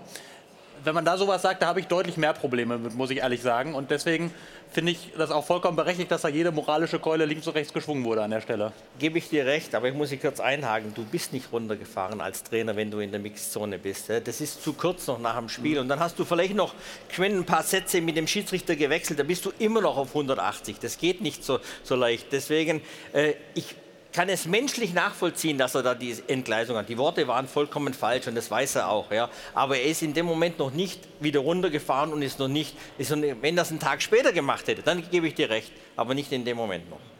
Also aber aber, aber wäre es nicht so, wenn er nicht bei München Trainer wäre, dass das nicht so hoch und heiß gekocht wird? Ja, klar. Da haben wir da letzte Woche auch schon drüber gesprochen. Das ist eine, beso- du bist unter einem, unter einem Brennglas da Genau. und, und da wird äh, das alles noch mal kritischer beäugt. Das ist doch keine Frage. Aber weil das Spiel heute ja stattfindet, Bayern gegen Union, und unser Reporter Kerry Hau schon vor Ort ist, vor der Allianz Arena. Erstmal Hallo Kerry, grüß dich. Wollen wir uns auch mit dem Spiel, aber auch natürlich mit dem Bayern-Trainer, mit Julian Nagelsmann äh, ein bisschen äh, beschäftigen. Kerry, du warst die Woche auch äh, viel bei den Bayern, hast äh, ihn auch erlebt in den Pressekonferenzen, auch bei Trainingseinheiten. Merkt man was, dass Julian Nagelsmann sich in irgendeiner Form verändert oder ist das alles ganz normal und gleich geblieben bisher? Er hat sich schon ein bisschen verändert. Er war natürlich verärgert über sich selbst, sage ich mal, über diese rote Karte. Dann natürlich äh, über dieses Wort, was er da gesagt hat, das hat er bereut natürlich. Nur mal zum Hintergrund. Er ist gerade in die Kabine gegangen, hat die Szene gesehen, ist dann rausgegangen, hat es dann eben gesagt. Also er hat laut nachgedacht und darüber hat er sich schon geärgert. Generell der Ton ist ein bisschen rauer geworden, auch in den vergangenen Wochen, weil einige Spieler seiner Meinung nach nicht mit voller Intensität auch zu Werke gegangen sind. Und das haben natürlich auch die Verantwortlichen gesagt. Oliver Kahn auch nochmal die Woche. Die Spieler müssen jetzt zeigen, dass sie Bayern München sind. Da ist natürlich heute hier das Spiel gegen Union prädestiniert für, um das zu zeigen. Wir haben hier in der Runde heute schon viel, Kerry, auch über Disziplin, über Pünktlichkeit und so weiter. Stefan Effenberg hat uns da einiges mitgegeben, ähm, gesprochen. Jetzt haben wir unter der Woche auch gelesen, es habe Ärger gegeben, was äh, Disziplin, was zeitliche Disziplin bei Leroy Sané angeht. Kannst du uns da ein bisschen auf die Sprünge helfen? Ja, da ging es tatsächlich um die Abfahrt zum Spiel gegen Mönchengladbach mit dem Bus. Da war der Bustreffpunkt um 16.15 Uhr eben vorgesehen und Sané, der kam eine Minute vorher und der Bus war schon weg. Also jetzt wird natürlich gesagt, Sané kam zu spät. Äh, er war eigentlich gerade noch rechtzeitig da. Kathleen Krüger, die Teammanagerin, hat aber entschieden, ja, 16.14 Uhr, das ist mir jetzt ein bisschen zu bunt, wir fahren jetzt schon los. Und Sané war dann eben ja, etwas verärgert darüber, logischerweise, dass er mit seinem Auto eben hinterherfahren musste, hinter den beiden Bussen. Das sind ja immer zwei Busse, einmal die Mannschaft und dann eben das Betreuerteam. Ja, und Sané, das ist schon, er ist schon dafür bekannt, dass er mal kurz vor knapp kommt, aber er kam in dem Fall, da muss man ihn vielleicht auch ein bisschen in Schutz nehmen, eben nicht zu spät, aber es war schon auf den letzten Drücker, das muss man sagen. Und in der Tat ist es nicht nur bei Bayern-Trainern so, sondern auch bei Spielern, dass man noch ein bisschen genauer beobachtet wird. Äh, in dem Fall also Leroy Sané. Kommen wir aber mal zum heutigen Spiel. Ähm, Mané ist wieder fit, trainiert wieder mit der Mannschaft, ist auch im Kader. Ähm, er wird wahrscheinlich nicht anfangen, oder was äh, hast du gehört? Nee, er wird nicht anfangen, es kommt zu früh. Ich denke mal, dass er so 15 bis 20 Minuten bekommen wird heute. Ansonsten, Thomas Müller hat ja eine Startelf-Garantie bekommen, nachdem er zu früh ausgewechselt wurde gegen Gladbach. Also Jürgen Nagelsmann will auch schon auch Thomas Müller natürlich ein bisschen besänftigen, weil der war nicht happy, logischerweise, dass er da raus musste in Mönchengladbach. Und ja, vorne dann Jamal Musiala heute an seinem 20. Geburtstag wird mit Sicherheit auch beginnen. Dann eben die große Frage, Sané, startet er oder startet Coman? Der ist nämlich auch wieder fit. Der wurde natürlich auch vermisst in Mönchengladbach. Der ist ja aktuell sehr stark in Form, hat auch gegen ähm, ja, PSG natürlich eine starke Leistung gezeigt, während hinter mir hier gerade noch ein bisschen Schneearbeit geleistet wird. Ähm, ja, und vorne logischerweise Choupo-Moting. Hinten wird man den Ausfall von Upamecano dann ja wahrscheinlich eben mit äh, Pavard, Delikt äh, kompensieren in der Innenverteidigung. Links Davis und rechte Abwehr dann Jean Cancelo. Die Mannschaft hatte ja noch mal so ein, so ein Geheimtreffen, was dann doch nicht ganz geheim blieb, weil eben Kollegen von uns da waren und äh, Spieler und Trainer da gefilmt haben beim Reingehen in, diese, ähm, in dieses Restaurant, wo man sich getroffen hat. Hat man sich da jetzt noch mal zusammengeschworen, ähm, das auch abzurufen, was Oliver Kahn eben fordert? Jetzt müssen auch mal die Spieler zeigen, dass sie wirklich Bayern sind. Ja klar, ich meine, Stimmung die Woche im Training war sehr gut, wie mir berichtet wurde. Also es ist schon jetzt wieder mehr Zug auch drin und das muss natürlich die Mannschaft ja konstant einfach zeigen. Eben nicht nur international gegen Paris, wir dürfen jetzt auch nicht schlecht reden. Die haben da 1-0 gewonnen. Die erste Halbzeit hätte man vielleicht noch mehr rausholen können. Trotzdem, sie haben eben gewonnen, haben sich da ein gutes Polster verschaffen. Und natürlich die Bosse, die sehen auch und natürlich auch Julian Nagelsmann. Deswegen ist der Druck auch da, dass nicht nur Union Berlin ein starker Gegner ist, sondern eben auch Borussia Dortmund. Wir haben es äh, angesprochen, ja neun Siege aus neun Spielen, das registriert man ja schon. Natürlich muss, muss man natürlich äh, die Bundesliga auch weiter ernst nehmen, ist ganz klar. Also, Kerry, danke dir äh, für die Informationen. Viel Spaß gleich beim Spiel. Das ist unser Groß hier vom Flughafen. Rein Richtung Allianz Arena. Und wir sprechen hier gleich weiter, auch über den Gegner, über Union. Äh, dass das keine Laufkundschaft ist, das hat sich längst rumgesprochen. Aber vorher Anna Dollack mit äh, den Neobet-Quoten eben zu diesem Spiel Bayern München gegen Union. Danke dir, Anna.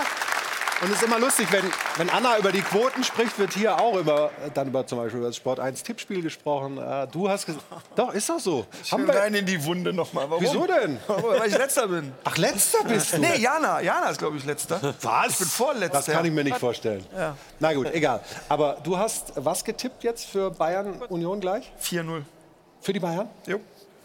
Aber darf ich dir auch, warum, warum, bist, warum bist du letzter? Vorne. das Beste kommt zum Schluss. Ich habe noch Ja, ein paar Spieltage. Genau. Du glaubst nicht, dass das so deutlich wird? Union wird nie vier Gegentore kassieren. Okay, was ist, wenn sie vier T- Gegentore kassieren? Was machen wir dann? Oh, jetzt. Wie war das hier mit dem Phrasenschwein? Wie viel? Hau einen raus, hat, hat. Union eine Chance heute? Du, du bist eigentlich für kreatives Strafen zuständig, oder? Also, Sie überlegt noch. ja, ich, ich, Ja. Also ich glaube, dass äh, Union äh, tatsächlich unglaublich schwer zu spielen ist aktuell. Also da, da bin ich mir sicher. Äh, aber auf der anderen Seite muss ich auch sagen, wenn Bayern München bisher ernst gemacht hat, ja, dann war es immer so, dass der Gegner keine Chance hatte. Und wenn Bayern heute zu sich findet in diesem Spiel, werden sie das Spiel auch gewinnen, ja, weil sie einfach die bessere Mannschaft sind. Ja. Ganz klar.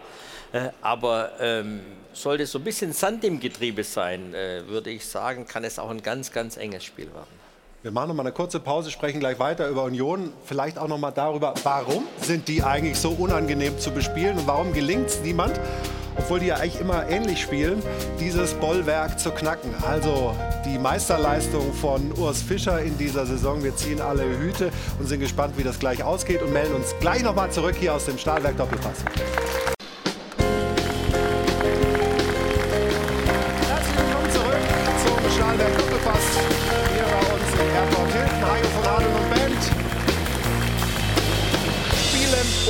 Und ermüdlich und wir haben noch ein paar Dinge aufzuklären. Zum einen, Almut hat wieder ihre, Vermittelt. Ja, war das vermittelt? Es war vermittelt. Vermittelt. Also zwischen Mike und Benny.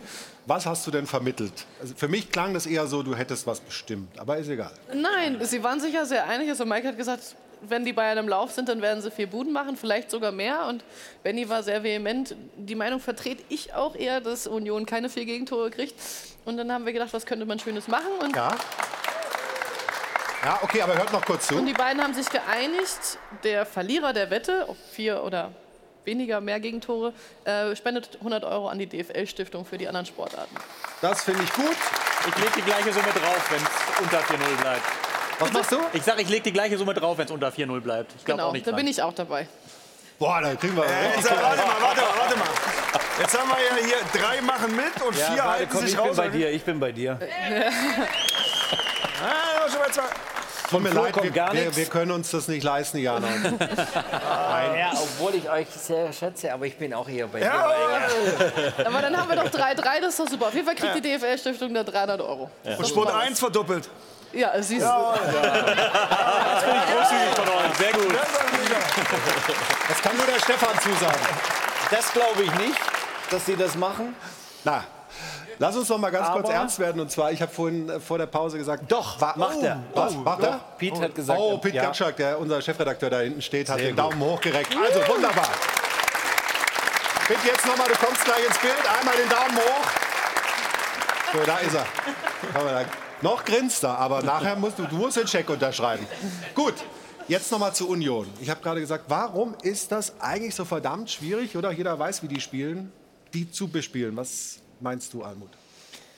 Es ist, spiegelt sich vor allem bei Union in den Standards wieder, mit was für einer Entschlossenheit und Wucht sie da reingehen. Und sie haben halt immer diese Konsequenz auf dem Platz. Also egal, ob sie jetzt defensiv sich in die Zweikämpfe schmeißen oder halt offensiv sagen, die, wir bekommen nicht viele Chancen, aber die Chance, die nutzen wir. Und es passt in allen Mannschaftsteilen so zusammen. Man hat einen Torwart, der glaube ich, sogar von den abgewehrten Bällen in der prozentual auf Platz 1 ist in der ganzen Liga, was man Renault auch vor der Saison nicht zugetraut hätte.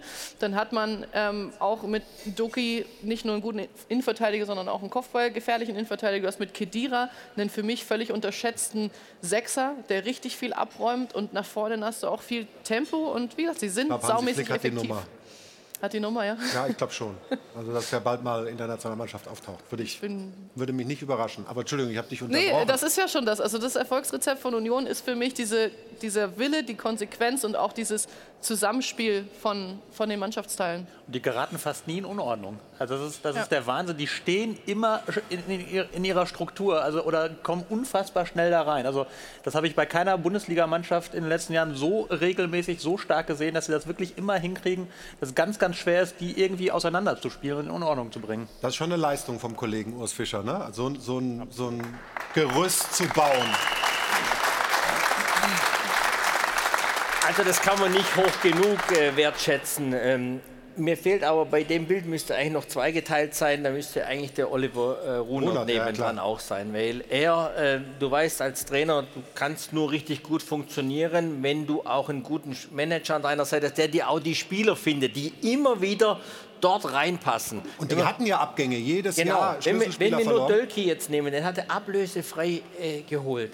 Das sind Spieler, die sind auf dem Markt, das sind hervorragende Spieler, aber die musst du finden. Ja. das ist eine Fleißaufgabe und er findet ihm immer wieder die Spieler. Aber was ich ja gesagt habe, die Ordnung ist sensationell. Sie verlieren, und sie verlieren nie die Demut, egal ob die Dritter sind, Zweiter oder Zwölfter, die spielen immer gleich. Die Ja. spielen immer ihr Ding sauber runter. Hervorragende Leistung. Und sie haben ja sogar den Klassenerhalt gefeiert. Ja. Also das war auch so, Erst vor ein paar Wochen, ja. ja. Also es war ihr Ziel vor der Saison und sie haben es halt durchgezogen und sagen, wir feiern das jetzt, weil wir haben unser Saisonziel erreicht. Und was jetzt kommt, ist alles on top und es ist auch noch glaubwürdig dahinter. Und, und sie schaffen es das trotz der internationalen Belastung. Das sind ja, alles keine Spieler, die dieses Thema gewohnt sind, irgendwie, wie beim FC Bayern oder bei Borussia Dortmund. Ja, da haben viele Mannschaften Probleme bekommen. Sie werden ja offenbar noch besser, trotzdem. Höchst beeindruckend und Oliver Runert ist angesprochen worden. Der hat ja auch eine lange Schalker Vergangenheit, deswegen wird den wahrscheinlich auch unsere Frage der Woche interessieren oder das Ergebnis. Jana, du hast alles Mögliche mitgebracht, unter anderem das und vieles mehr. Äh, aber fang mal an. Ich starte mal mit der Frage der Woche. Schafft Königsblau den Klassenerhalt? 51 Prozent sagen ja, aber diese 51 Prozent, auf die sollte sich Schalke jetzt einfach in den nächsten Wochen konzentrieren. Sie haben sich defensiv berappelt, das fällt auch den Fans vor allem auf. Sie sind einfach jetzt stabiler. Jetzt muss nur noch die Offensive funktionieren, dann wird das doch was in Sachen Klassenerhalt. Außerdem stehen jetzt wirklich fünf Mannschaften unten drin. Maximal drei steigen ja ab und Schalke ist jetzt wieder mittendrin. Und vor allem, was in der Hinrunde nicht da war, ist, sie sind jetzt wieder konkurrenzfähig. Also der Glaube ist zumindest da, dass Königsklasse die Netz... Königsblau. Königsblau die Klasse hält, Ja. so rum, bisschen viel K. Das erstmal aus dem Netz, jetzt noch das Dopafon. Ich glaube, dass Schalke das wirklich packt, weil selten eine Mannschaft so krass den Abstiegskampf angenommen hat wie Schalke. Die laufen mir Leben, die spielen auch sehr guten Fußball phasenweise und stehen halt defensiv wirklich sehr, sehr stabil. Ich glaube, das wird was. Also ein ganz klares Nein. Schalke ist für mich der Absteiger Nummer eins. Sie haben ja gerade gegen einen Mitbewerber gewonnen, das zwar wichtig ist, aber wenn wieder stärkere Gegner kommen, dann werden sie wieder verlieren. Meiner Meinung nach kann Schalke definitiv in der Liga bleiben. Mit diesen Fans im Rücken ist alles möglich. Also um es mal ganz deutlich zu sagen, eine Schwalbe macht noch keinen Sommer. Es gibt nicht viele Mannschaften, die so schwach auftreten wie der VfB. wenn in den nächsten Spielen genauso aufopferungsvoll gefightet wird und jeder für jeden rennt, dann wird's was mit dem Klassenerhalt. Super Top-Leistung gestern. Für eine Schwalbe macht noch keinen Sommer. Puh, das sind aber, glaube ich, schon fast 6 Euro. Ja, ne? Mario. Ja, machen wir direkt 6 Euro. Ich mache auch noch mal drauf. 50 Euro drauf, Stefan. Meine Entschuldigung, ist sie damit angenommen? Ja. Ja. Gott sei Dank. Sehr gut. Sind wir nicht sendegefährdet. Und außerdem kommen noch mal 200 Euro aus dem Publikum obendrauf. Namentlich vom SS FSV 90 Alten Treptow. Thomas und Annalena Müller, die Pöbelkurve SV Zehndenick 1920. Da gehen Glückwünsche raus an Lukas Kühne, der wird heute 21 Jahre alt. Wir sagen Happy Birthday. Ach, schönes Alter. Bitte weiter. Da kommen Erinnerungen bei dir hoch, oder was? Dann einmal noch mal eine Spende von Brat Reindl Burm Eiselfing. Jeder Männer aus Dieburg, Uwe Christoph und Ben oder auch die drei Elmsorner. Ben Siegfried, Jo und Eva und allen niederländischen Darts-Fans und die Dermine SV, der Dermine SV 91. 200 Euro, vielen Dank, danke. Ja, vielen, vielen Dank. Danke, Jana. Und äh, vielen Dank in die Runde. Vielen Dank, Almut. Dankeschön, Markus. Bin gespannt, wann und wo man dich in der Bundesliga wieder sieht. Äh, Man wird also, sehen. Ja, ich drücke die Daumen, dass da bald was passiert. Bin äh, sehr gespannt. Wir freuen uns äh, nächste Woche, Stefan, Achtung, Wortspiel, ist der Kölner Keller bei uns hier zu Gast. nämlich Christian Keller, Sportdirektor des ersten FC Köln. Da freuen wir uns sehr drauf. Bis dahin wünschen wir noch einen schönen Sonntag. Jetzt Bundesliga pur. Wir können anstoßen, wenn wir wollen. Schwangere Frauen trinken, glaube ich, keinen Alkohol. Mal mit Wasser. Dankeschön, Almut. Dankeschön Ihnen. Schönen Sonntag noch. Bis nächste Woche. Tschüss.